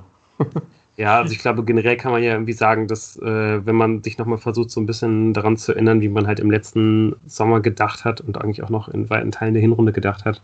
Es gab, glaube ich, fünf absolute Kerntransfers, die man halt im Sommer geholt hat. Das waren die fünf Leute, die halt irgendwie neben dem Grundgerüst der Mannschaft, ne, wie eben Fink, Botzek, Eihan, Hoffmann, Zimmermann, so die Leute, die einfach grundsolide sind, die in der Kabine den Ton angeben, hat man einfach fünf Leute geholt, die vor allen Dingen einfach die, die, die spielerische Klasse reinbringen sollten oder so ein bisschen so eine Art Unterschiedsspieler sein sollten. Auch Ersatz darstellen sollten. die Leute ersetzen ja. sollten, die gegangen sind ähm, oder halt ganz spezielle Nöte adressieren sollten, wie zum Beispiel Sechs Steffen im Tor, wo man äh, in der Saison davor, glaube ich, ähm, auf jeden Fall nicht erstligatauglich besetzt war. Und da kann man, glaube ich, sagen, dass all diese fünf Spieler ähm, ja eigentlich komplett gefloppt sind. Also, und da, also, um das, um die dann nochmal kurz zu nennen, ähm, ja, das halt einmal sechs Steffen im Tor, der, glaube ich, schon absolut eingeplant war, dafür ein Unterschiedsspieler zu sein. Auf den Außen ähm, Tech Betei und vor allen Dingen Ampuma.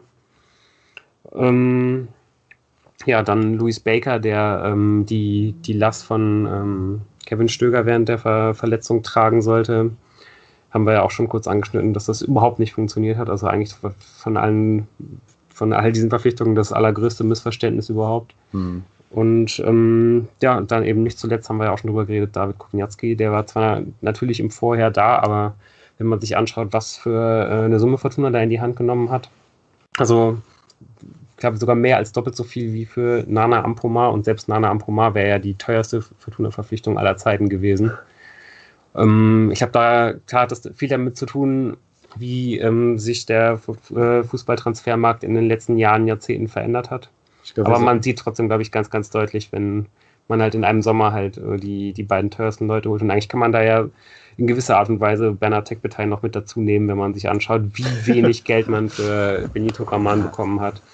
Äh, und dass er irgendwie dann eben diese zweijährige Leihe mit der Kaufoption, dass das da ja irgendwie alles mit verrechnet wurde, verrechnet worden sein soll, wie auch immer, sind da eigentlich mehr oder weniger wahrscheinlich, kann man sagen, die drei äh, größten Verpflichtungen der Fortuna in der Vereinsgeschichte alle in einem Sommer gemacht worden und halt alle komplett schief gegangen. Mhm. Noch dazu, äh, also Casem Adams, sollte man vielleicht auch noch erwähnen, von dem man sich mehr erwartet hat. Ähm, der auch eher instabil war als stabil. Also im Prinzip so, so ein richtiger Griff ins Klo, so, ne? Alles. Ja, Eigentlich. kann man schon so sagen. Ja. Ja. Aus verschiedenen ja. Gründen natürlich. Also Steffen war ja schon auch überragend, teilweise, auch wenn er am Ende ein bisschen weniger stark war als am Anfang. Aber mit sechs Steffen muss man ja erstmal sagen, eigentlich alles richtig gemacht, so, so einen zu holen. Ja, man kann halt auch sagen, jetzt ganz übertrieben, mit sechs Steffen wäre man nicht abgestiegen. Ja, direkt. kann man zumindest die These aufstellen. Also klar, das ist äh, kontrafaktisch, aber allein das Bremen-Spiel, wo ähm, würde sechs Steffen so daneben halt fingern, wie, ähm, wie das Kastenmeier gemacht hat. Ohne jetzt Kasten, das ist jetzt, ich will jetzt auch nicht Kastenmeier ja, jetzt zum Schuldigen machen, ne, aber versteht ihr, ist, der Unterschied ist schon deutlich gewesen. Ja.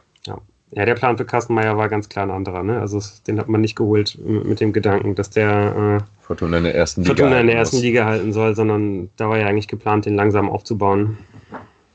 Von daher, ja, sehr unglücklich, dass er sich dann da in dieser Position befunden hat. Ja, ja also ich, ich meine, es gab natürlich irgendwie auch noch andere Verpflichtungen wie äh, Thomas Pledel, ähm, wo ich jetzt aber, glaube ich, denken würde, dass man da jetzt gar nicht so gesondert drauf eingehen muss. Kel ähm, Kelvin Ofori. Ja. Auf jeden Fall auch. Also da kann man, glaube ich, sagen, dass das eine ganz gute Verpflichtung gewesen ist.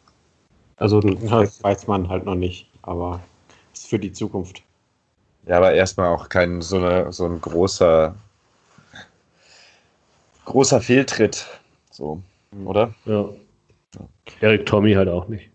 Richtig. Erik Tommy aber ähm, war halt leider auch nicht verpflichtet, sondern leider nur geliehen.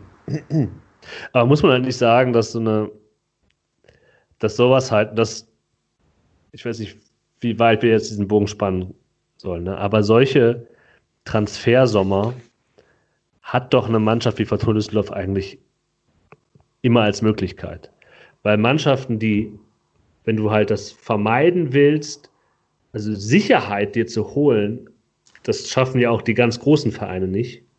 Und es kostet halt sehr viel Geld. Und eine Mannschaft, die einen limitierten Etat hat, hat eben, kann sich diese Sicherheit nicht kaufen. Und Stimmt. versucht halt dann auch kreativer was zu machen. Klar, Ampoma war halt schon verhältnismäßig teuer und puh, hat verhältnismäßig gar nichts geleistet für diese 4 Millionen, muss man halt auch mal sagen. Das ist vielleicht das Problem. Aber dass sowas passiert, ähm, das ist ja nicht vollkommen ungewöhnlich. Und ähm, trotzdem hat diese Mannschaft es ja fast geschafft, drin zu bleiben. Mit denen, die man nicht verstärkt hat, quasi. Also, ne? Ja, natürlich, man kann nicht immer äh, so Glücksgriffe wie, wie in Dodi Luke Baggio machen. Das ist klar. Also ich sag mal, wenn wieder irgendwie so eine Granate dabei gewesen wäre, äh, dann äh, ja, wäre wär das wahrscheinlich auch mindestens Platz 16 geworden. Ist halt schon ein Problem, aber trotzdem für Fortuna, die nicht so mit, den, mit dem Geld um ja, sich werfen kann, ja. dass halt so ein, so ein 4 Millionen äh, Mann wie Ampomar halt einfach so, also ich meine, man sagt ja nicht, der bleibt hinter seinen äh, äh, Erwartungen zurück, was man für 4 Millionen bei Fortuna vielleicht erwartet, sondern ja, gut, hat halt einfach so gar nichts da, dazu beigetragen, dass man die Klasse hält. Und ähm, da kann man nur hoffen, dass, dass, dass, ja, dass da noch immer jemand, also keine Ahnung, ich, ich gehe davon aus, dass solange Uwe, man erstmal mit Uwe Rösler als längerfristigen Lösung in der zweiten Liga plant, äh, dass der wenig äh, Rolle spielt in, in seinen Planungen. Und dann nach so einer Saison findet man jemanden, der für den Ampomar nochmal Geld hinlegt. Also das ja. ist halt schon halt auch so ein, also es ist auf der einen Seite so die Sache irgendwie, hat nicht so viel zum Klassenerhalt beigetragen. Auf der anderen Seite hat sich aber auch noch nicht mal mehr irgendwie ins äh, Fenster stellen können, sondern äh, der Marktwert, der ist jetzt geviertelt oder was weiß ich von, von Herrn Ampomar. Und das ist halt schon nicht so geil für einen Verein wie Fortuna. Selbst wenn, Jan, du natürlich recht hast, äh, dass man nicht immer nur Glücksgriffe machen kann, wo sich dann der Marktwert vervierfacht innerhalb von einem Jahr. So, ja. ja, ich glaube halt auch, dass wenn du halt solche Leute holst, hast du einfach halt relativ wenig Sicherheit, sonst würdest du die nicht für so eine geringe Summe irgendwie bekommen. Ähm, ich hätte es super, super spannend gefunden, Nana Ampoma äh, in die Fortuna-Rückrundenmannschaft der vorigen Saison zu setzen und einfach mal zu gucken, wie er ja. in einer Mannschaft, die, wo, wo gerade alle Leute kollektiv überperformen, irgendwie den halt da quasi mhm. frisch reinzusetzen, irgendwie ohne ja. diesen Rucksack von, mhm. von diesem halben Jahr, äh, in dem es irgendwie nicht funktioniert hat, direkt zu anfangen, sondern direkt quasi mit Kevin Stöger mit einem Clean Sleet halt irgendwie den reinzusetzen. Hätte ich sehr gerne gesehen. Mhm. Ähm, aber ich glaube, Leute, die dann halt direkt top funktionieren, das, ja, die, die bekommst du für so eine Summe einfach nicht. Und wenn es dann gerade in der Mannschaft halt vielleicht nicht ganz so gut läuft, dann multipliziert sich sowas halt irgendwie. Mhm. Und ja, deswegen glaube ich, muss man auch einfach nochmal ganz klar sagen, klar, diese ganzen Transfers haben alle nicht gefruchtet. Und das muss man auf jeden Fall schon auch der sportlichen Leitung irgendwie so ein bisschen anlassen und vor allem auch äh, Lutz Pfannstiel irgendwie auch so ein bisschen ankreiden. Auf der anderen Seite hat Jan, glaube ich, aber wirklich auch recht, wenn er sagt, dass, dass das einfach immer absolut in den Karten ist, dass du halt so einen Transfersommer hast, einfach weil du nicht genügend ja. Möglichkeiten hast. Und deswegen ist es halt umso wichtiger, dass du halt die Leute, die wirklich dann was bei dir zeigen, halt auch zu einem vernünftigen Marktpreis halt verkauft. Und deswegen hat Fortuna für mich diesen Transfersommer halt mit dem Transfer von Benito äh, Rahman verloren. Dass mhm. man damals halt eine so dermaßen geringe Summe halt akzeptiert hat, so, das ist für mich immer noch der absolute Knackpunkt in diesem Transfersommer gewesen. Und nicht die Transfers, die letztendlich nicht gefruchtet haben. Soll ich sagen, was der Knackpunkt in diesem Transfersommer ist? Ich verstehe deinen Punkt. Ähm, ich würde es jetzt die, die frühe Vertragsverlängerung von Hoffmann und Zimmermann in der Saison, wo man dachte, ja, okay, macht Sinn für lange. Und jetzt scheinen, jetzt sind da äh, Ausstiegsklauseln drin äh, im Fall des Abstiegs.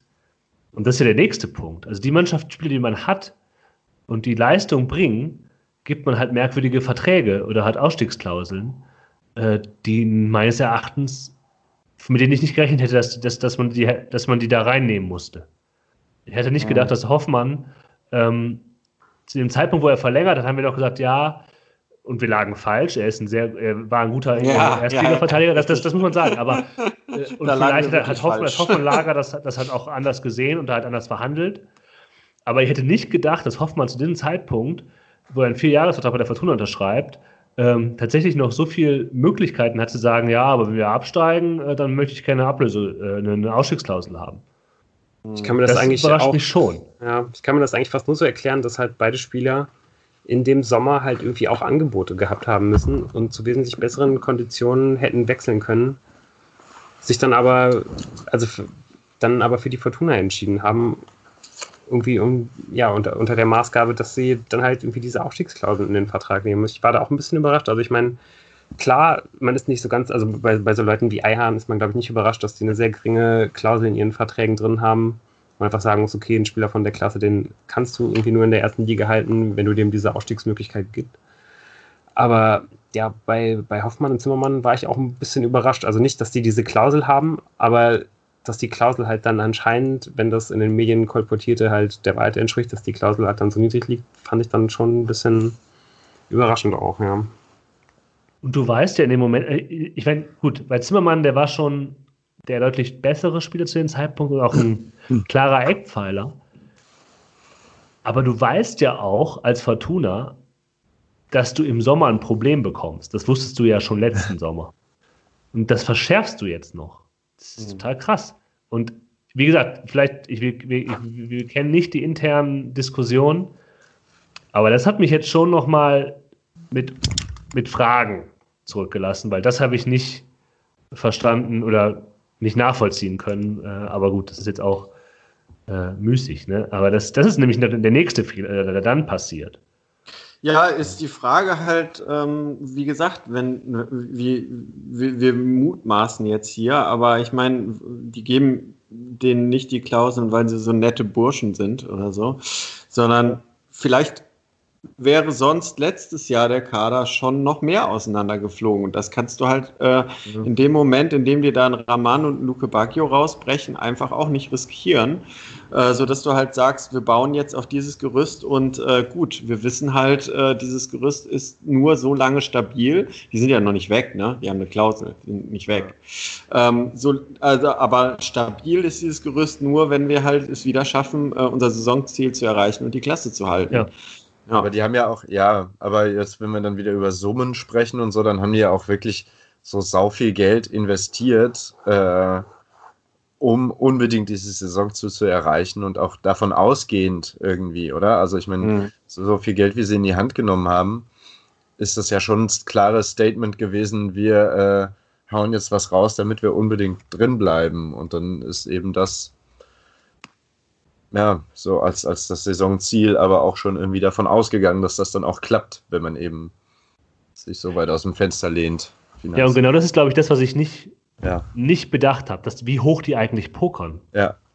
ja. Und wie dramatisch dieser Abstieg jetzt werden kann.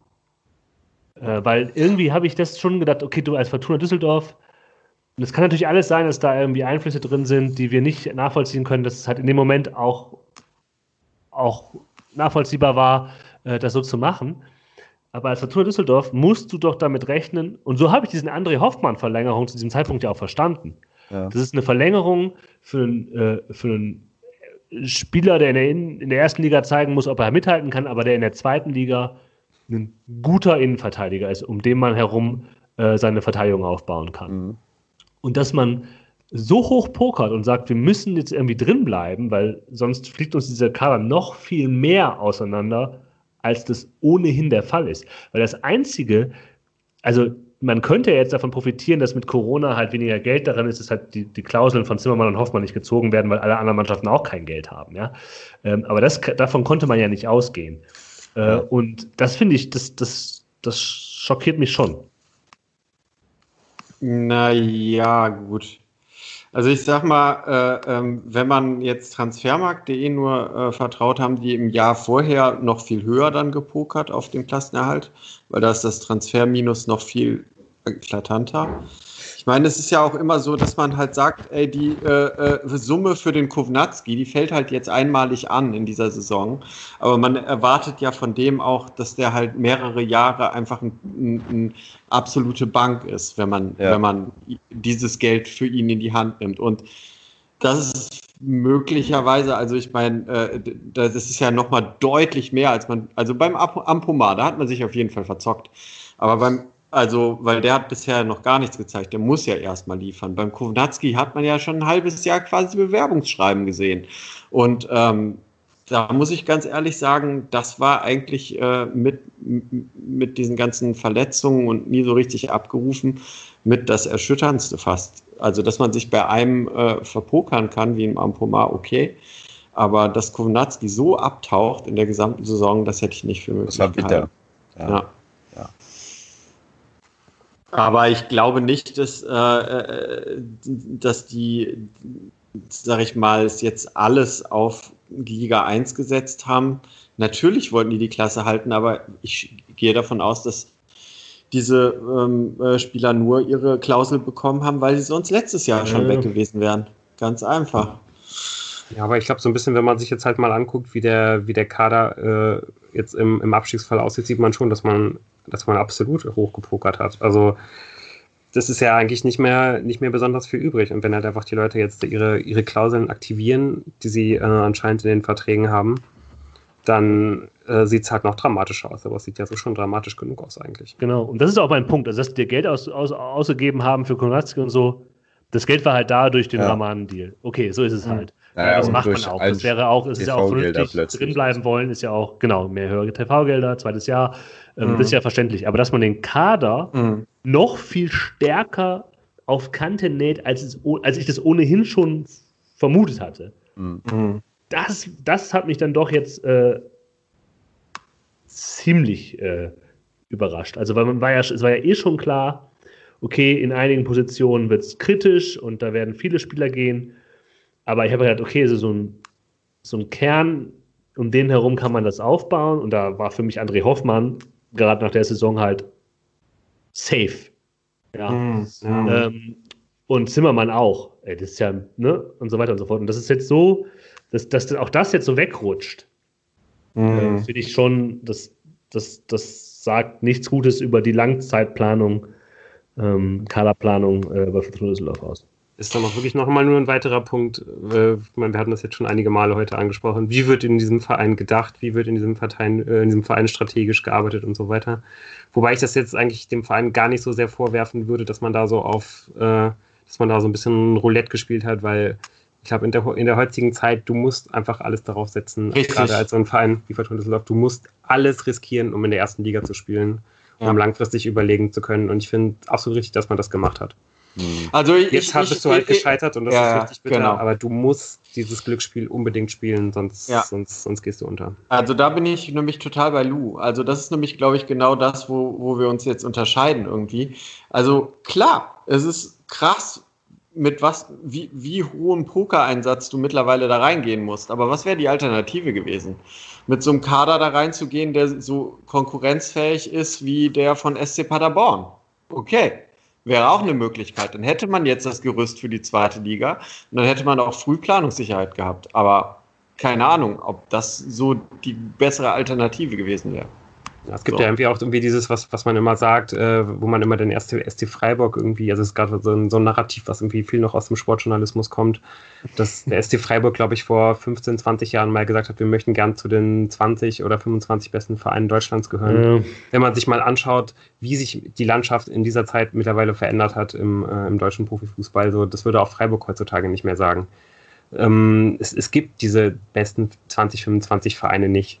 So, mhm. die, die, die gibt es einfach de facto nicht. Und das ist ein ähnliches Narrativ, wie immer noch zu erzählen, dass man 40 Punkte zum Klassenerhalt braucht. Das ist auch einfach eine Rechnung, die hat man damals angestellt, als man die Drei-Punkte-Regel eingeführt hat. Das war 1995. Da kann man sich gerne noch mal erinnern, wie, äh, wie damals irgendwie der Fußball ausgesehen hat. Das war ein Jahr nach dem Bussmann-Urteil, glaube ich. Also äh, da hat sich einfach ganz, ganz viel verändert. Und heutzutage würde kein Verein mehr sagen, dass er gerne zu den besten 25 Vereinen gehören wollte. Und das ist auch in meinen Augen äh, ja, einfach eine Strategie, die, die halt so nicht funktioniert, weil wenn du zu den besten 25 Vereinen gehörst, so eng wie die zweite Liga ist, dann, wenn, wenn du da am Saisonende drei Spiele verlierst, steigst du damit das ab. in die dritte Liga ab. Ja. So, obwohl du zu den 25 besten Vereinen gehörst. So, und deswegen, ja, äh, ja, wie gesagt, gehe ich da, gehe ich da komplett mit, dass man das so versucht hat, wie man es versucht hat. Und auch wenn man gescheitert ist.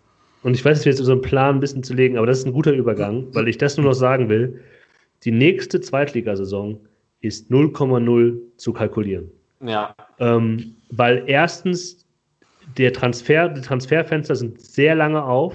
Mhm. Da wird halt bis kurz vor knapp, gerade natürlich in der zweiten Liga, die halt auf, alle auf ihr Geld gucken müssen, wo quasi die Resterampe, ähm, also da wird erstmal geguckt, wo, wo äh, fallen Spieler von, äh, vom Baum, ja, wo kann man noch Laien machen. Das wird sehr lange bis in ähm, in, den, in, in die Saison reingehen. Spielbetrieb schon, ja. In Spielbetrieb. Und du hast in dieser zweiten Liga, also das, das kann sehr unterhaltsam sein, weil du hast ja keinen klaren Favoriten. Jede Mannschaft kann aufsteigen fast und jede Mannschaft fast kann absteigen.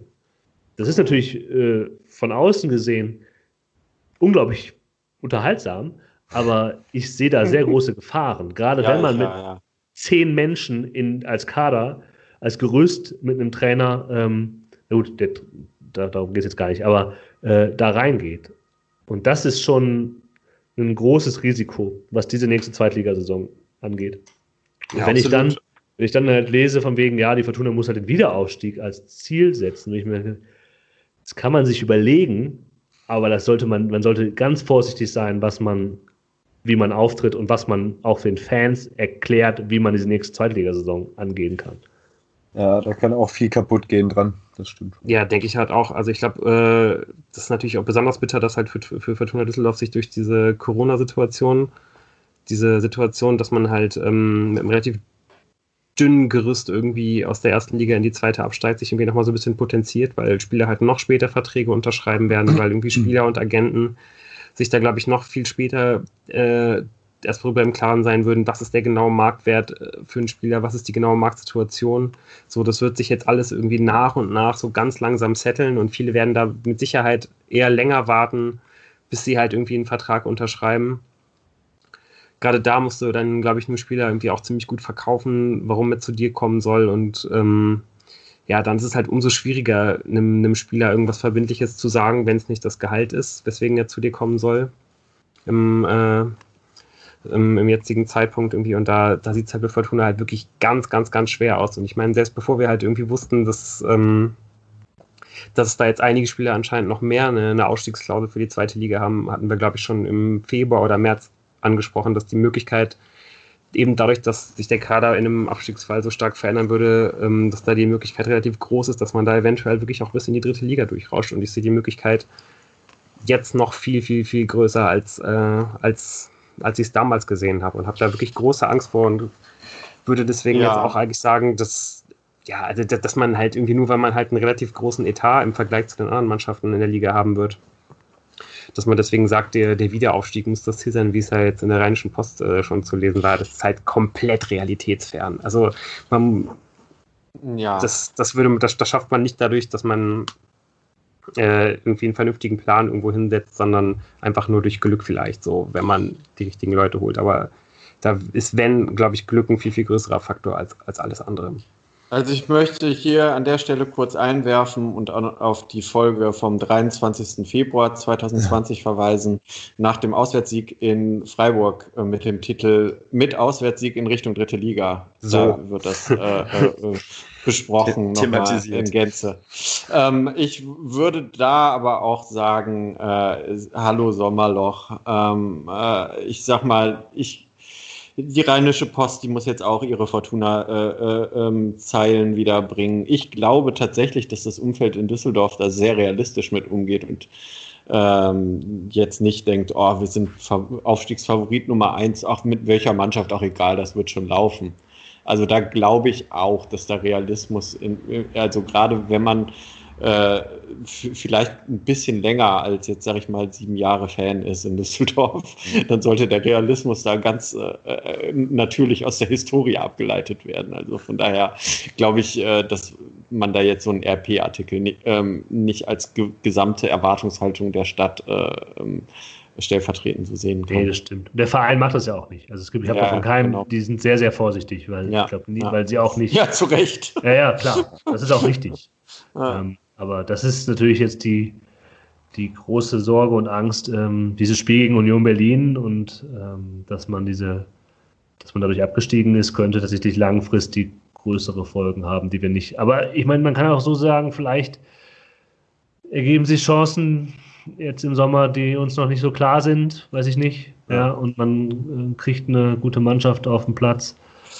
Ähm, also ich habe zumindest eben, ja. ähm, das Gespräch mit Uwe Klein nochmal gesehen, zwei Wochen äh, nach Ende der Saison und da ist, hat er halt das angesprochen, was wir jetzt hier, hier auch thematisieren. Ähm, das wird, wird noch eine aufreibende Zeit bis äh, äh Anfang Oktober, ich glaube 5. Oktober oder so, schließt das Transferfenster.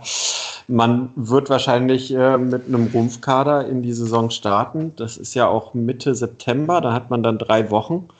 Kann man dann froh sein, wenn man so zwei bis drei Innenverteidiger hat und dann wird man auf den letzten Drücker hoffen, äh, noch ähm, genau das, was so vom Baum fällt, äh, abzugreifen als Fortuna Düsseldorf. Und ähm, natürlich muss halt vorher der Stamm, äh, sag ich mal, der Truppe so sein, wie Lou auch schon richtig sagt, ähm, dass äh, man Bock hat, äh, zu Fortuna Düsseldorf zu gehen, weil man merkt, da ist eine Truppe, die ist hungrig, die, die, da, da, da, da passiert was, da geht es in die richtige Richtung. Ja, ja das, das, klingt halt einfach, einfach absolut alles schon nach totalem Desaster. Ne? So mit so einem Rufkader in die Saison gehen, dann holst du halt panikmäßig Leute, um halt aufzufüllen, ja. gibst super viel Geld aus. Also, das, das, also alle, alle Geschichten, wenn du dir durch, wenn du dir durchliest, wie Mannschaften mal aus der ersten Liga bis ganz unten runterrauschen, gehen genauso. Die funktionieren genauso. Ähm, ja, soll wir vielleicht dann jetzt eben äh, nochmal kurz den, den, den Kader, wie er sich im Augenblick aufstellt, durchgehen? Weil wir jetzt schon so lange drüber geredet haben. Ähm, ja, aber dann. Ich, ich würde halt, das, nee, weiß ich nicht. Also, ja, ich, ich weiß auch nicht. Also es ist wirklich sehr viel spekulativ. Also ja. ich meine, wir können gerne den Kader durchgehen und sagen, wer ist bombensicher nächstes Jahr bei Fortuna? Ja, also ich würde einfach jetzt einmal, einmal kurz Adam durchrauschen und auch sagen, wer gegangen ist und wer, wer noch da ist. Ne? Also im, im, im Tor sind jetzt halt noch da im Augenblick ähm, ich werde jetzt nicht auf die Spieler eingehen, die, glaube ich, gar keine Chance haben zu spielen. Ähm, sind halt da Kastenmeier und äh, Wolf, der ja immerhin gegen Leipzig auf der Bank gesessen hat. Das ist auch ein bisschen von uns unbemerkt, glaube ich, äh, ja. vonstatten gegangen. Bis dann so die kleine Feel-Good-Story zum Ende der Saison, immerhin das noch. Wenn, wenn der natürlich irgendwie auf ein Niveau kommt, das er mal vor drei Jahren gehabt hat, aber der ist jetzt wirklich halt sehr, sehr lange raus gewesen. Aber wenn er auf das Niveau kommen würde, hätte man ja zumindest irgendwie einen soliden Zweitligatorwart, das wäre super ihm absolut zu wünschen. Aber ich glaube, wir würden uns alle besser fühlen, wenn, wir, wenn man äh, da noch jemand anders verpflichten würde. Ja, eigentlich braucht man so einen Raphael, also eigentlich wäre Raphael Wolf ideal, weil er eben die zeitige Erfahrung hat und weil er eben ein realistischer Ersatz für Kastenmeier ist, dem man die Chance geben sollte, die Chance geben sollte, sich zu entwickeln, aber auch den Druck aufbaut, dass halt eben er nicht die klare Nummer eins ist, sondern dass da noch jemand, der vielleicht Erfahrung hat, der eben auch ein bisschen an die Hand nehmen kann, ähm, äh, fördert und fordert. Ja, denke ich auch. Ähm, ja, ähm, auf der Position sind dann Rensing und Steffen weg und eben auch Maduka Ukoye. Das ist, glaube ich, auch Shame echt, äh, you, ganz Fortuna. schade, dass Fortuna da, glaube ich, einen schade, talentierten Torwart, dass man es da nicht geschafft hat, dem, dem eine Perspektive aufzuzeigen, wie er vielleicht in ein paar Jahren mal die Nummer 1 werden kann.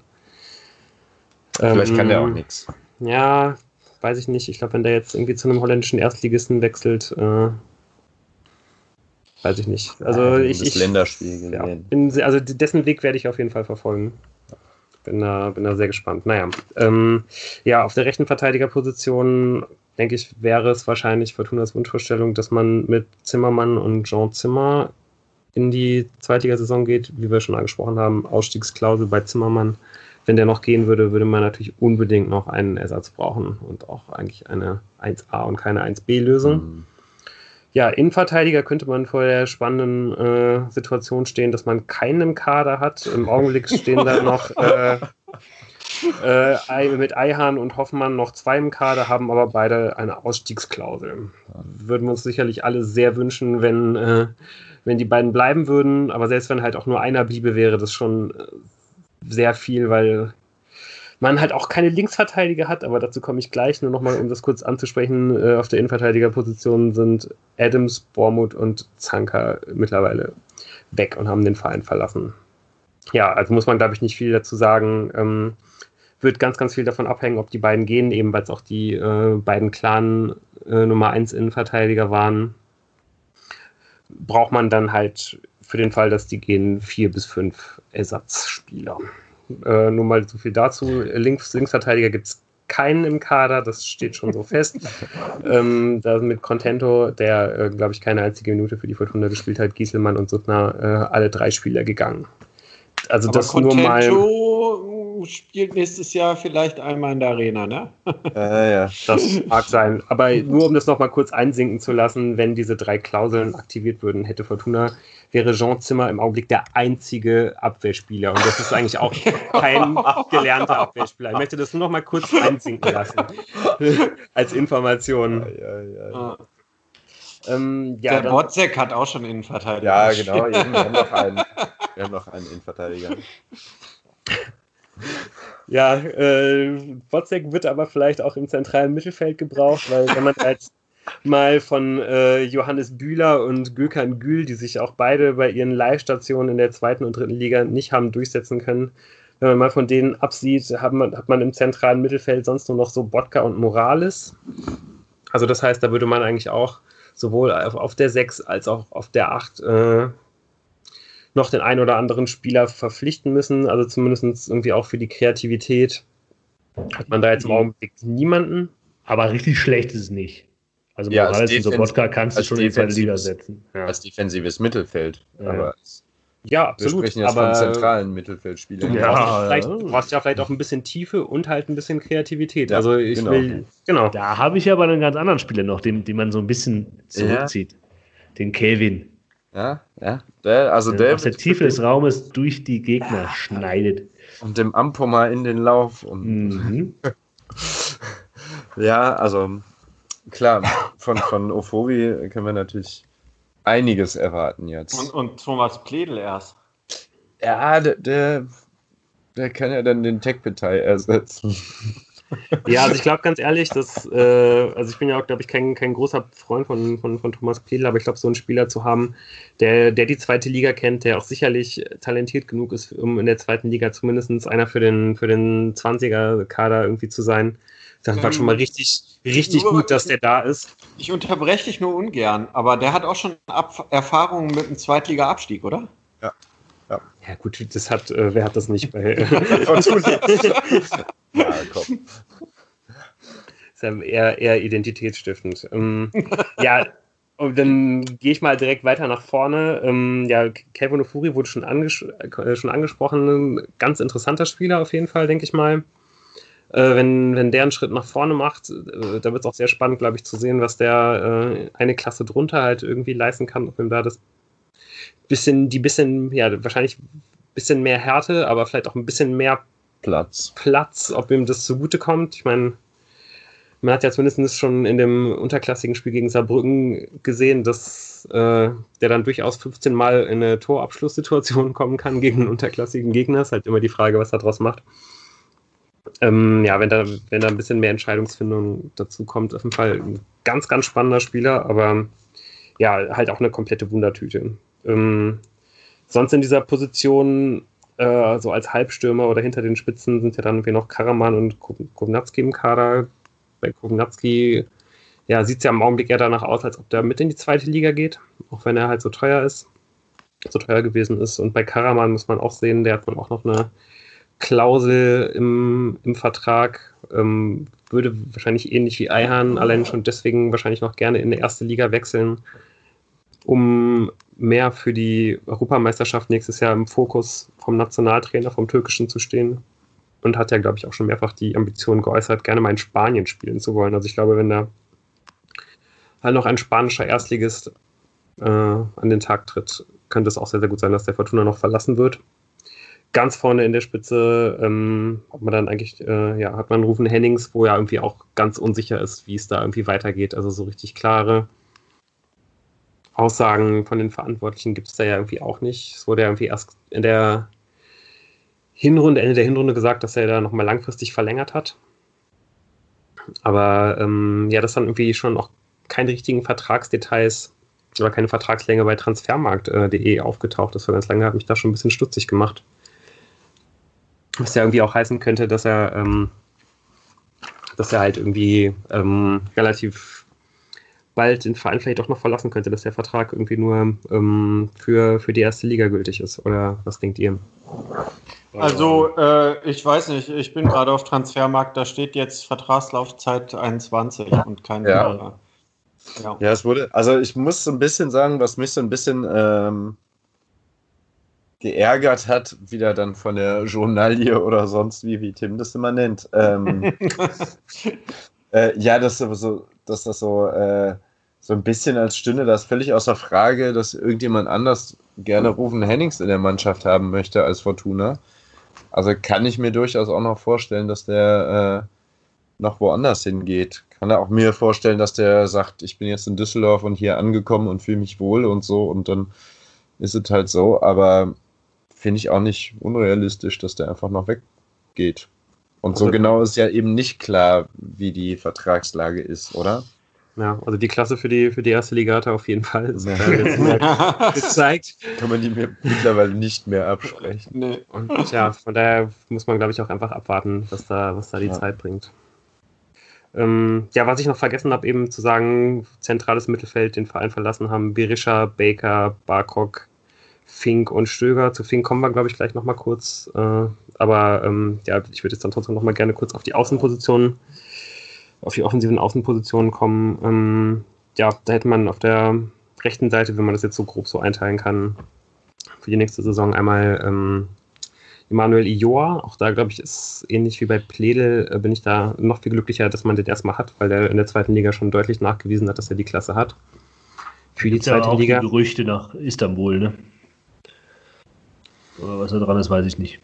Ja, ja auf jeden Fall denke ich, da hoffe ich mal, dass der, also der wird halt zumindest keine Ausstiegsklausel im Fall eines Abstiegs haben, hoffe ich mal.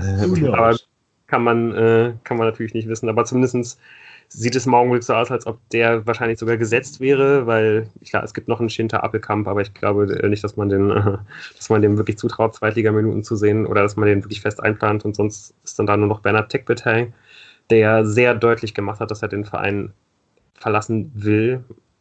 Auch sehr er, sympathisch. Dass er unter Rösler nicht mehr spielen will. Ja, man weiß ja natürlich nie, was da so vorgefallen ja. ist. Also man kann ja auf jeden Fall sehen, dass der ähnlich wie Nana Ampoma halt einfach mehr oder weniger ja gar nicht mehr berücksichtigt wurde. Und auch, auch bei Ampoma, glaube ich, würde äh, ja niemand überraschen, wenn der noch wechseln würde. So, also ich glaube, wenn da ein Verein eine Summe auf den Tisch legen würde, die in die Region von der Summe kommt, die Fortuna im letzten Sommer auf den Tisch gelegt hat. Äh, ja, es halt, wird halt schwierig. Ne? Never ever. Also ich meine, der, der Fortuna hat ja wohl 4 Millionen gezahlt. Also das wird keiner für den Ampomar nach dieser Saison auch nur annähernd zahlen. 2 Millionen wäre schon gut. Ja, da wäre es natürlich irgendwie interessant zu wissen, was man bei Fortuna in, in Nana Ampoma noch sieht. Ne? Also ich glaube, mhm. ähm, wenn man denkt, dass da, dass man, dass man den vielleicht irgendwie mit einer neuen Vorbereitung unter einem, unter einem anderen Trainer jetzt irgendwie nochmal entwickeln kann, so, dann könnte man natürlich irgendwie auch quasi auf sich selber wetten. Ansonsten denke ich halt auch, dass man bei einem Angebot, also von, von, von zwei Millionen oder vielleicht sogar noch, noch einem noch geringeren sein, ja. Angebot deutlich drüber nachdenken müsste, wenn man nicht davon überzeugt ist, dass er sich da durchsetzt. Ähm, ja, weil er wahrscheinlich ja auch relativ gut verdienen wird, schätze ich. Das mal. ist halt das Ding. Ne? Also, wenn man da nicht schafft, nachzuverhandeln oder ja. was auch immer der für einen Vertrag hat. Also, wenn er noch wechseln würde, äh, ja, würde das dann ähnlich wie auf der rechten offensiven Position, wo du dann eigentlich nur Emanuel Io hättest, auf der linken dann bedeutend, dass du eigentlich auch nur Thomas Pledel hast, weil ansonsten ja. äh, sonst nur noch Davor Lovrin theoretisch im Kader steht, ja, ja. aber auch da, glaube ich, ist eher mhm. ausgeschlossen, dass der Minuten sehen wird, weil eben Erik Tommy und Steven Skripski, die man wahrscheinlich beide äh, vielleicht noch ganz gerne holen würde, auch da muss man vielleicht abwarten. Bei Skripski ist es vielleicht ein bisschen wahrscheinlicher, je nachdem, wenn sich mal so ein bisschen der äh, der, der, der Staub legt irgendwie nach dieser äh, längeren Sommertransferphase, ob man diese Spieler vielleicht nicht doch noch irgendwie holen kann. Das ist eine Option, aber offenbar sind die Spieler im Augenblick nicht mehr unter Vertrag und die Wahrscheinlichkeit, dass man sie bekommt, ist jetzt nicht wahnsinnig hoch. Dann wäre halt, wie gesagt, wenn Ampoma wechselt, Pledel da der einzige, den man hätte. Also, wie gesagt, es ist einfach eine unglaublich dünne Mannschaft und es ist irgendwie auch nicht so ganz klar, glaube ich, das Konzept zu sehen, wonach man da aufbauen will. Also es gibt ja schon einige Gerüchte, gerade für Linksverteidiger. Ähm, da wäre es, glaube ich, irgendwie auch erstmal ganz gut, wenn man sowohl in der Innenverteidigung als auch bei der Linksverteidigerposition irgendwie mal wenigstens auf jeder Position mal einen gestandenen Zweitligaspieler irgendwie holt, um da einfach Stabilität reinzubekommen.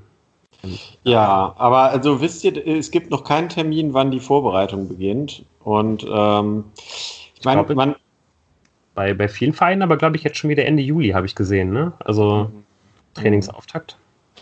Also ich sag mal, ähm, ich gehe schwer davon aus, dass wir in der nächsten Woche irgendwas hören werden von irgendeinem ersten Spieler. Aber man darf halt nicht vergessen, dass halt äh, sonst war es halt oft so Mitte August oder, oder sogar schon Ende Juli ging es auch schon wieder los mit der zweiten Liga. Diesmal geht es ja auch echt spät los und ich denke mal, natürlich hat man Druck, weil man fast keinen Spieler mehr hat, das stimmt. Aber, ja, das ist halt das Ding. Aber also, also ich, ich, ich, also auf der anderen Seite muss ich sagen, äh, wäre ich jetzt auch noch nicht panisch. Aber es ist halt trotzdem doch ein ganz eindeutiger Wettbewerbsnachteil gegenüber Mannschaften, die halt zumindest eine 1B äh, Option auf jeder äh, Position schon mal hat, wenn sie anfängt, wieder die Richtig, Vorbereitung aber zu starten. Aber das ist ja genau die Sache, wenn sie anfängt, in die Vorbereitung zu starten. Und dafür haben wir, glaube ich, drei Wochen noch. Und in drei Wochen kann extrem viel passieren. Es ist gerade mal knapp drei Wochen her, äh, dass äh, der Abstieg besiegelt wurde. So. Und also im Hintergrund laufen bestimmt schon Sachen.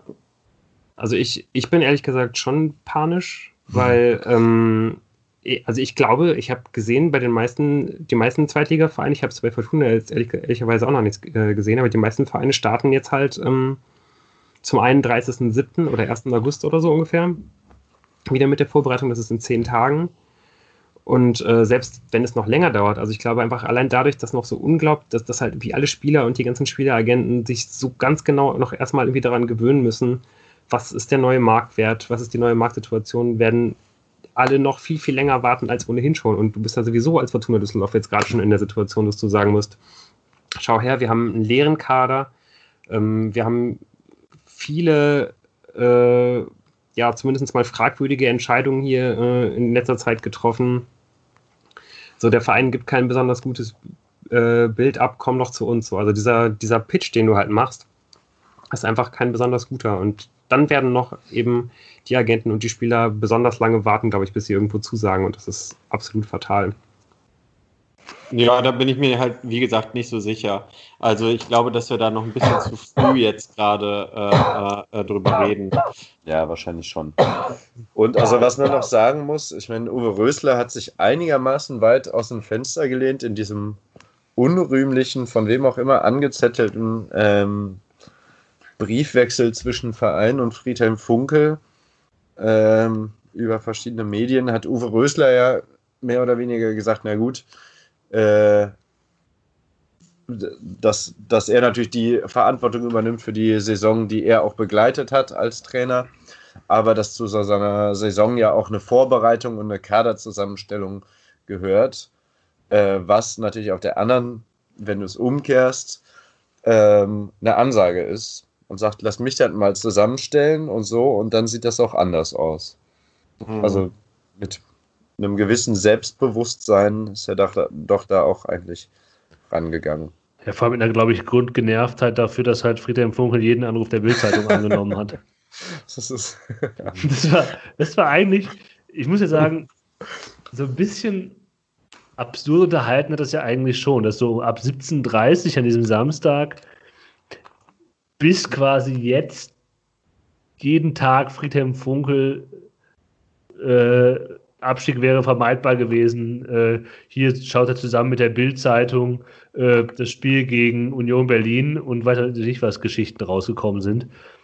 Plus natürlich, dass die Bild-Zeitung ganz offensichtlich äh, nicht mehr die große Nähe zum Verein hat und jetzt anfängt äh, rumzustänkern und Friedhelm Funkel dafür auch noch äh, heranzieht. Ich glaube nicht, dass ja. es von ihm ausgeht, sondern dass, dass er da genutzt, ja, das heißt, er ist jetzt auch kein Opfer, ne? der ist halt auch doof genug, um da mitzumachen.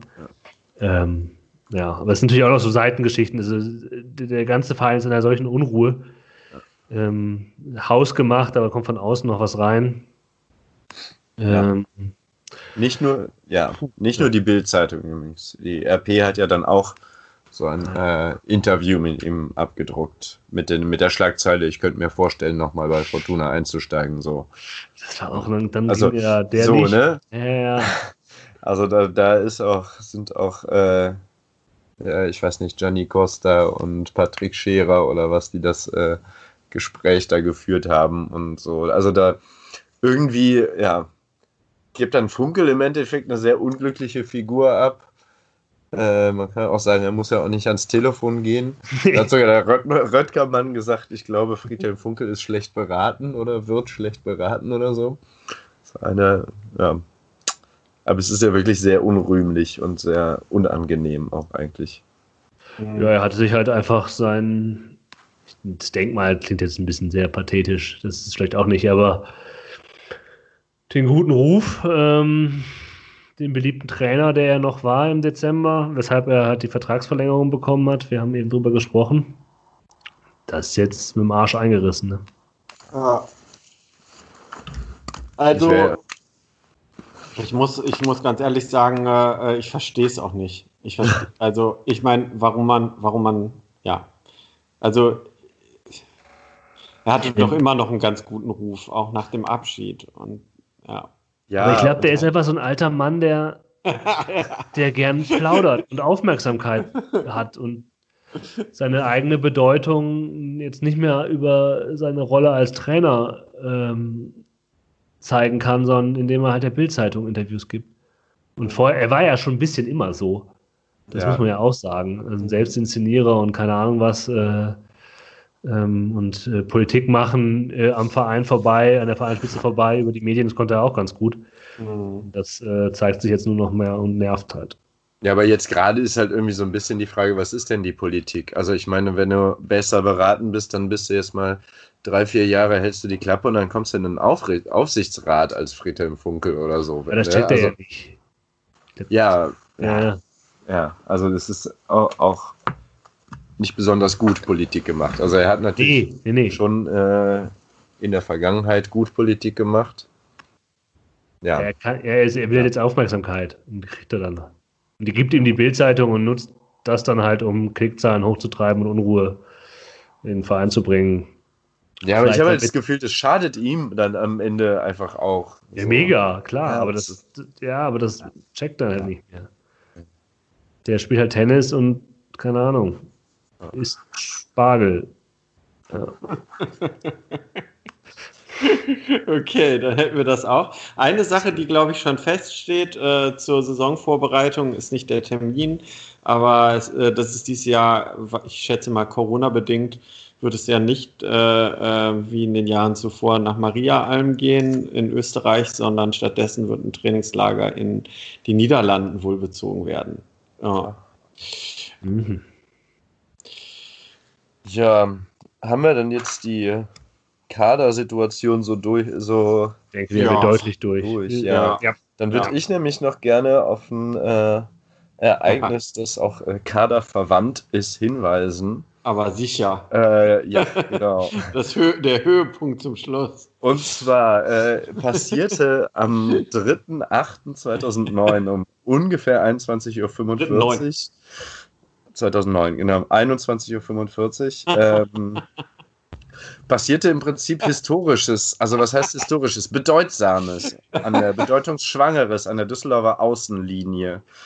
Äh, und zwar gab es einen Wechsel in der 55. Minute. Ähm, eingewechselt wurde Lumpi Lamberts für die Nummer 7 Oliver Fink. Der hatte nämlich bei diesem sagenumwobenen Spiel schon ein Tor geschossen und sein erstes Pflichtspiel für die Fortuna bestritten. Das war das DFB-Pokalspiel gegen den HSV, ähm, in dem dann auch Lumpi Lamberts nach eigenen Aussagen sein Lieblingstor für die Fortuna geschossen hat. Und zwar in der 119. Minute und 57 Sekunden. Ähm, wir erinnern uns alle noch sehr gerne dran und würden dann also gerne diese beiden Spieler nochmal ganz kurz würdigen. Oliver Fink geht jetzt nach eben seit 2009 elf Jahren äh, erste Mannschaft, geht jetzt in die zweite und übernimmt ähm, da das Amt des äh, Kapitäns oder des, des, des neuen, ähm, neuen alten Hasens von eben diesem Lumpi Lamberts, der jetzt komplett in den Ruhestand geht. Nein, andersrum, der jetzt als Co-Trainer, nämlich über Oliver Fink äh, an der zweiten, an der Seitenlinie äh, entscheiden darf. Also Olli Fink geht in die zweite Mannschaft, ähm, in die U23, um da aufzubauen. Und Lamberts wechselt wieder auf die andere Seite der Seitenauslinie ähm, und wird ins Co-Trainer-Team da eingebaut. Ähm, ja, äh, zwei Spieler, die, äh, glaube ich, für unsere äh, Fan, für unser Fan sein, äh, einer der größten, so mit die größten sind. Also vor allem natürlich Lamberts, den wir von Anfang an mitbekommen haben, aber auch Olli Fink. Ähm, ja, absolut, absoluter Traumspieler. Also also der hat, Was? wenn jemand die, de, das Gesicht der letzten Dekade ist, so, ich meine, da hatte Lumpi so ein bisschen das äh, Problem, dass das nicht in eine genaue Dekade fiel. Sein, seine, seine Zeit lappt da in zwei Dekaden rein. Aber das Gesicht der letzten Dekade äh, bei Fortuna ist ja wohl Oliver Fink. Und ähm, es hätte, also, hätte ich am Anfang, äh, als er da verpflichtet wurde, äh, auf gar keinen Fall äh, äh, für möglich gehalten, dass, dass er dann elf Jahre lang abspult und jetzt ja. auch noch in, äh, als absolut mit höchsten Würden äh, äh, und einem leicht weinenden Auge verabschiedet wird in die zweite Mannschaft, ähm, aber noch ein Jahr dranhängt, in dem Alter auch. Ja. Also 38 ist er. Ja, ja, ich habe äh, mir äh, im Vorlauf zu der Sendung jetzt hier nochmal das Doppelinterview mit Lumpi und Fink äh, ähm, äh, bei Fortunen Fragen, Fortunen Antworten heißt das, glaube ich, von letztem Jahr reingezogen, wo auch äh, die beiden nochmal über den Verschleiß ihrer Körper reden. Und ich meine, äh, ja, der Fink, der packt das halt noch ganz gut weg, aber ja. Lumpi scheint ja äh, im Prinzip äh, äh komplett kaputt zu sein. Ja, wie gesagt, wir hatten die Statistik ja beim letzten Mal, glaube ich, äh, ja. diese Saison einmal in der 90. eingewechselt ja, worden. Ja. Und letzte Saison irgendwie zwölf Spiele in der zweiten gemacht ja, oder so. Also der hatte also, ja schon damals keine Knie mehr, so, ne? Aber irgendwie, ja, das ist, glaube ich, ich möchte kurz halt am Ende. Sorry. Ich möchte kurz bei der Verpflichtung von Oliver Fink, und da erinnere ich mich noch ganz genau, hat hier einer in der Runde ziemlich geschimpft weil der wollte nämlich den Bruder von Oliver Fink gerne haben, Anton Fink, der viel der, der bessere Stürmer war. Und derjenige war der Lou. Äh, das weiß ich noch ganz genau, dass der Lou, äh, ich hatte der, der hat einen Bruder, der spielt auch bei Unterhaching und hat nämlich zu dem Zeitpunkt ziemlich genetzt in der dritten Liga. Der hatte irgendwie 21 Tore. Ja, ja, ich, ja, glaube, ich glaube, du verwechselst mich mit dem Express, kann das nein, sein? Nein, nein, nein, nein, nein, nein. Ich weiß auch noch, dass du gesagt hast, oh, der Bruder ist der, glaube ich, der bessere als von den beiden. da bin ich mir ziemlich also, sicher und ich, vielleicht ist es eine falsche Erinnerung. Und irgendeine Düsseldorfer Zeitung titelte auf jeden Fall äh, äh, der falsche Fink. Ja, ja. Habe ich jetzt den Lou mit dem Express äh, Das kann natürlich sein. Ja, vielleicht habe ich ja, einfach in der Zeit zu viel Express gelesen. ich meine, irgendwo, irgendwo muss ich ja meine Expertise äh, ja. muss ich ja gehabt haben. Von. Oder vielleicht war das auch einfach ein bisschen der Tenor. Wir brauchen halt den Torschützenkönig der dritten Liga etwas dringender als den Mittelfeldspieler der dritten Liga. Ja, was auch immer. Also, ja ja. Ja, auf jeden Fall irgendwie schwer vorzustellen, äh, dass, dass man halt in, ja, dass man nächstes Jahr halt irgendwie in eine, in eine Saison geht und halt, äh, ja, Oliver Fink nicht im Kader ja. steht. Und, äh, keine Finkgrätsche. Ja, keine Finkgrätsche. Und ich, ich muss auch sagen, für mich ist das halt auch eine, ähm, sag ich mal, in meiner, meiner Zeit als aktiver Fan eine Zäsur. Denn jetzt äh, gibt es niemand mehr im Kader, der älter ist als ich. Das ist schon ziemlich bitter. Abwarten, wer noch verpflichtet ja, das stimmt. Ja, sehr schön. Oder ja, vielleicht muss Oliver Fink halt sowieso einfach nächste Saison doch wieder spielen. Ja. Wenn es Trainingslager bist, musst du den ja wahrscheinlich alleine schon mitnehmen, damit du deine Rondos spielen kannst. ja, stimmt. Das kann natürlich sein, dass er dann nochmal einen Gastauftritt in der ersten hinlegt. Adam Botzek bleibt ja immerhin noch ein Jahr. Aber das ist schon, das finde ich wirklich, also wenn man sich dann irgendwie nochmal überlegt, wie wahrscheinlich dann in, im nächsten Jahr ein Kader aussehen wird, in dem es dann auch keinen Adam Botzek vielleicht mehr geben Wahnsinn. wird. Dann vielleicht noch Rufen Hennings. Wow, also das ist schon, das ist, das ist schon schwer, ja. schwer zu schlucken, ja. Aber gut, das ist natürlich irgendwie alles Zukunftsmusik. Äh, ja, auch ich würde irgendwie gerne natürlich nochmal Lumpi Lamberts würdigen. Also wenn, wenn Oliver Fink der Spieler der Dekade ist, ist ja Lumpi Lamberts vielleicht irgendwie so eine Art Spieler des, des Jahrhunderts. Jahrhunderts. Ja, stimmt. ja, auf jeden Fall. Ja, die Karriere sucht ja auf jeden Fall äh, seinesgleichen. Also selbst wenn jetzt irgendwie ein Schnatterer mit, Heim, mit Heidenheim nächstes Jahr noch aufsteigt, glaube ich, kann man das äh, nicht wirklich vergleichen. Der soll ja auch unsympathisch sein, habe ich gehört. Das sowieso. Und äh, ja, also kann man, kann man, kann man nicht genug würdigen, diesen Spieler. Ja. Ja, ich muss auch sagen, es, es, es, es passt halt einfach auch alles irgendwie. Der macht immer einen grundsoliden, äh, bodenständigen, äh, sympathischen Eindruck und wäre bestimmt, wenn man mit ihm mal, wenn wir den doch mal hier in unseren Podcast einlernen könnten, äh, ein äh, angenehmer Gesprächspartner. Mit dem würde man auch ein Bier trinken gehen, ne? Ja, ja. Mit dem würde ich auch ein Bier trinken gehen, ja. ja. ja. Vielleicht ist es auch so einer von wegen Never Meet Your Heroes, dass man sich denkt, okay, das Meinst du? Nee, nee, nee, nee. Der, der, also ich muss sagen, der macht schon echt äh, so einen Eindruck. Äh, also wenn du den an Karneval auf der Straße triffst, äh, dann, dann ist das, ist das okay. So, dann kannst du mit dem ein bisschen quatschen. Keine Ahnung, ist wahrscheinlich immer komisch, wenn du jemanden triffst, den, wo, wo du sagst, den findest du. Der, aber der, der ist ja auch nicht weit weg. Der ist ja irgendwie so, also wie von, von, von nebenan. So, so kommt er auf jeden Fall rüber und das finde ich, finde ich cool. Also, also deshalb ist auch gut, dass er jetzt erstmal in, in, den Verein eingebunden wird und generell gefällt mir das gut, so dass man so ein Langenecke, so ein Lamberts, auch jetzt perspektivisch den Bellinghausen. halt äh, Bellinghausen nicht zu vergessen, ähm, dass die alle irgendwie äh, ja so ein, so ein Gerüst um das zukünftige Team ja dann doch noch bilden und ähm, ja, dass sie da bleiben, dass man, dass man weiterhin ja, merkt, was mit dem passiert. Ne? Mhm.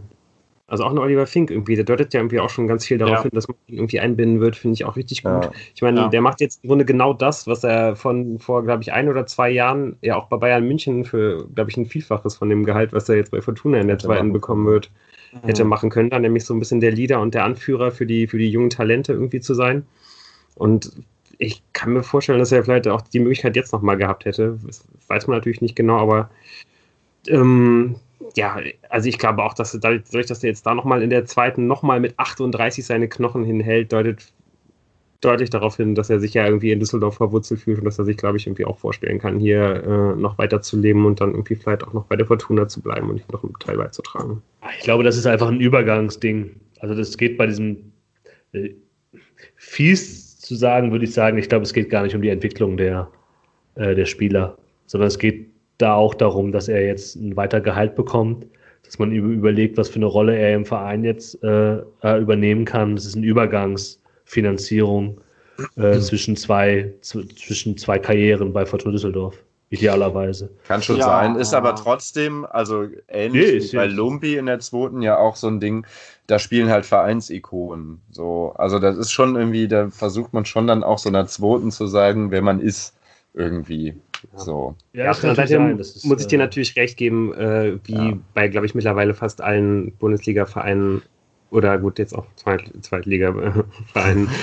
ähm, ja, es ist die, die, äh, das halt irgendwie wirklich noch Talente aus der zweiten Mannschaft mal in die erste vorstoßen, das kommt eigentlich gar nicht mehr vor, es sei denn, du bist jetzt wie Bayern München und gewinnst die dritte Liga mit zehn Punkten Abstand. Aber äh, ja, also ich glaube, niemand geht davon aus, dass die Spieler, die nächstes Jahr bei Fortuna in der zweiten spielen werden, äh, in ein paar Jahren elementare Bestandteile der ersten Mannschaft sein werden. Immerhin, also keine Ahnung, ob das dann so kommen wird, auch für Oliver Fink oder ob es da eine Sonderregel gibt, müsste er dann jetzt äh, in vier Tagen äh, das Training schon wieder aufnehmen. ja. Naja. Ah, ja, sonst. Als, ja. als Vorbild wird er das schon machen.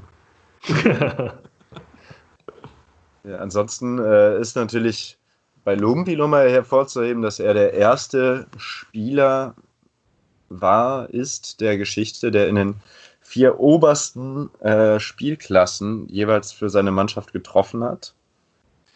Und ähm, zwar in der Reihenfolge erst vierte Liga, dann dritte, dann zweite, dann erste, bitte. Ja, nicht. genau. Ja. Ähm, dieses Kunststück wurde noch sagenhafterweise nochmal wiederholt von einem gewissen Herrn, Dom, gewissen Herrn Dominik Kaiser, der ähm, Oh, oh der von ganz kleinen Verein. Äh. Mhm. der, diesen sagenhaften Aufstieg äh, von dem Leipziger Fußballverein. Das Fußballmärchen. das Fußballmärchen in Leipzig mitgemacht hat. Nachdem er aus der, ich mache Anführungsstrichelchen, äh, Hoffenheimer Jugend erst bei Hoffenheim gespielt hat, ist er dann, obwohl er schon für Hoffenheim erste Liga gespielt hat, zu diesem Fußballmärchen nach Leipzig eingeladen worden. Ah, das, also, das, ja. das muss verfilmt werden. Ja. Boah, das ist auch eine Karriere, ey. ja, aber der hat die, wenn ihr den mal in Interviews hört, das ist krass. Das, der ist halt so durchideologisiert von Red Bull. Überraschend. Also, ja, das ist schon. Pff, ist ein strammer Red Bull-Soldat, das muss man. Ja, komm, wenn du bei Hoffenheim anfängst und dann von den Ex-Hoffenheim-Leuten nach Red Bull geholt wirst, also da ist. Ja. Ah, ich sehe jetzt gerade im Augenblick äh, beschäftigt bei Hannover 96. ja, Fall. Haben auch Großes vor. Ähm, Habt ihr noch was, auch? was wir, was wir das kann ich jetzt nicht sagen. Zu, zu Fink oder Lumpi irgendwelche äh, Szenen, Geschichten, irgendwas, was ihr da jetzt noch besonders hervorheben wollt, erwähnen wollt? Ich habe, ähm, ich, ich sage nur diesen Teil dieser Geschichte. Auf, beim Aufstieg 2009, ihr wisst es alle, ja. war ich ja bei Abpfiff nicht im Stadion, sondern auf dem Weg zum Krankenhaus. Und tatsächlich bin, ist mir dann Lumpi Lamberts in diesen Katakomben ja begegnet. Ähm, wie er da, äh, da, da rumtingelte. Ähm, und äh, ich habe ihn nur einen, einen kurzen Blick auf ihn werfen können, äh, bevor der Krankenwagen abgefahren ist. aber das äh, ähm, ja. es wird mir immer in Erinnerung bleiben. So nah und doch so fern. Ja. Wollen wir dann dieses Segment auch beschließen? Ja, also ich denke mal, wir ja. werden immer mal wieder die Chance haben, einen Blick auch zur Seite zu werfen, auch innerhalb der nächsten Saison, um auch weiterhin zu gucken, äh, was, was, machen, äh, was machen die eigentlich so. Ja. Ja, äh, da wäre ich auch sehr interessiert dran auf jeden Fall. Und ähm, vielleicht ist es ja eh auch ein bisschen erfreulicher, als den Blick äh, nach vorne oder zurück zu richten oder äh, vor allen Dingen auf den auf die, auf die Aktualität, ähm, schon allein dadurch, dass man ja vielleicht äh, oder ziemlich wahrscheinlich nicht ins Stadion kann oder mhm. auf jeden Fall auch nicht, ähm, nicht in voller äh, Zuschauerauslastung ins Stadion kann. Ähm, wie sind denn da so eure Gedanken dazu, wenn ihr, wenn ihr daran denkt? dass ähm, ja wahrscheinlich ja mindestens mal große Teile der nächsten Saison ohne oder zumindest nur mit sehr, sehr wenigen Zuschauern stattfinden werden.